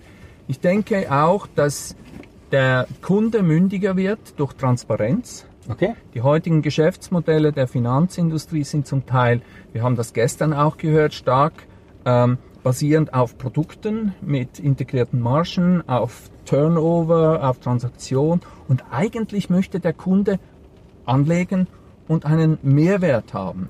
Und heute sind die Geschäftsmodelle noch nicht alle so ausgerichtet, dass das Finanzinstitut genau gleich von diesem Mehrwert partizipiert, sondern sie verdienen etwas, was vielleicht gegen den Kunden läuft. Kosten, ja, äh, Provision, Provision, und so genau, weiter. Genau, Deshalb denke ich, dass diese Interessenkonflikte durch die Digitalisierung mit der Zeit immer transparenter werden und die Oldschool Players Schwierigkeiten werden, haben werden, da mitzumachen. Okay, verstanden. Ist äh, E-Government ein Thema in der ähm, Schweiz, wo Sie sagen, da, äh, sage ich mal, haben Sie eine positive Entwicklung gemacht oder noch was vor? Also sage ich mal, Behördengänge bin ich, von... Bin ich wenig davon betroffen. Bei uns in der Gemeinde machen Sie das ganz gut. Äh, gewisse Dinge sind äh, online. Okay. Äh, wir können Steuererklärungen online machen. Ähm, aber ich, ich bin da zu wenig nah dran, um das wirklich beurteilen zu können. Ich, wir haben auch nicht dieselben Themen, wie wir zum Beispiel jetzt gehört haben heute in Estland, Serbien, äh, wo, wo natürlich auch durch die Transparenz die Korruption runtergeht. Mhm, ja, klar. Vielleicht gibt es noch andere Länder, auch in Europa, wo, wo sowas gut käme, ja, oder? Klar, absolut. Äh, das haben wir nicht. Und bei uns sind die Beamten traditionell sehr dienstleistungsorientiert. Also ich habe das immer so kennengelernt und ich finde das sehr angenehm. Das, das sind nicht die Beamten auf dem Hohen Ross, die sagen, so Herr Bürger, jetzt musst du das und das und das machen, sondern sagen, wie kann ich Ihnen helfen? Ja, hören Sie, schauen Sie mal, wenn Sie das haben, machen wir das so und so. Ich fand das immer also sehr, sehr lösungsorientiert sehr lösungsorientiert, sehr ja, okay. sehr kundenorientiert. Oder bürgerorientiert. Ja, bürgerorientiert. Aber, aber es bewegt sich viel, ich kann es zu wenig beurteilen. Alles klar. Ja. Ja. Gut, ja, Herr Kupler, vielen Dank. Das ja. war ähm, ein äh, gutes Gespräch. Ich wünsche Ihnen weiterhin viel Erfolg. Also das Thema äh, Digitalisierung, ähm, Investment, Wertanlage und Nachhaltigkeit, äh, das ist äh, auf jeden Fall ein wichtiges Thema. Und ähm, ja, ich habe ja mal versucht, ein paar Testfragen zu stellen äh, in Bezug auf ähm, äh, Branchen oder Unternehmen, okay. wo man rein investieren ja. könnte. Da haben Sie ja direkt gesagt, nein, machen wir nicht. Also das fand ich jetzt auch sehr überzeugend. Gut. Und deswegen äh, ja, drücke ich Ihnen weiterhin die Daumen, ähm, dass Sie das Thema auch weiter forcieren. Super. Vielen Dank. Okay. Gut.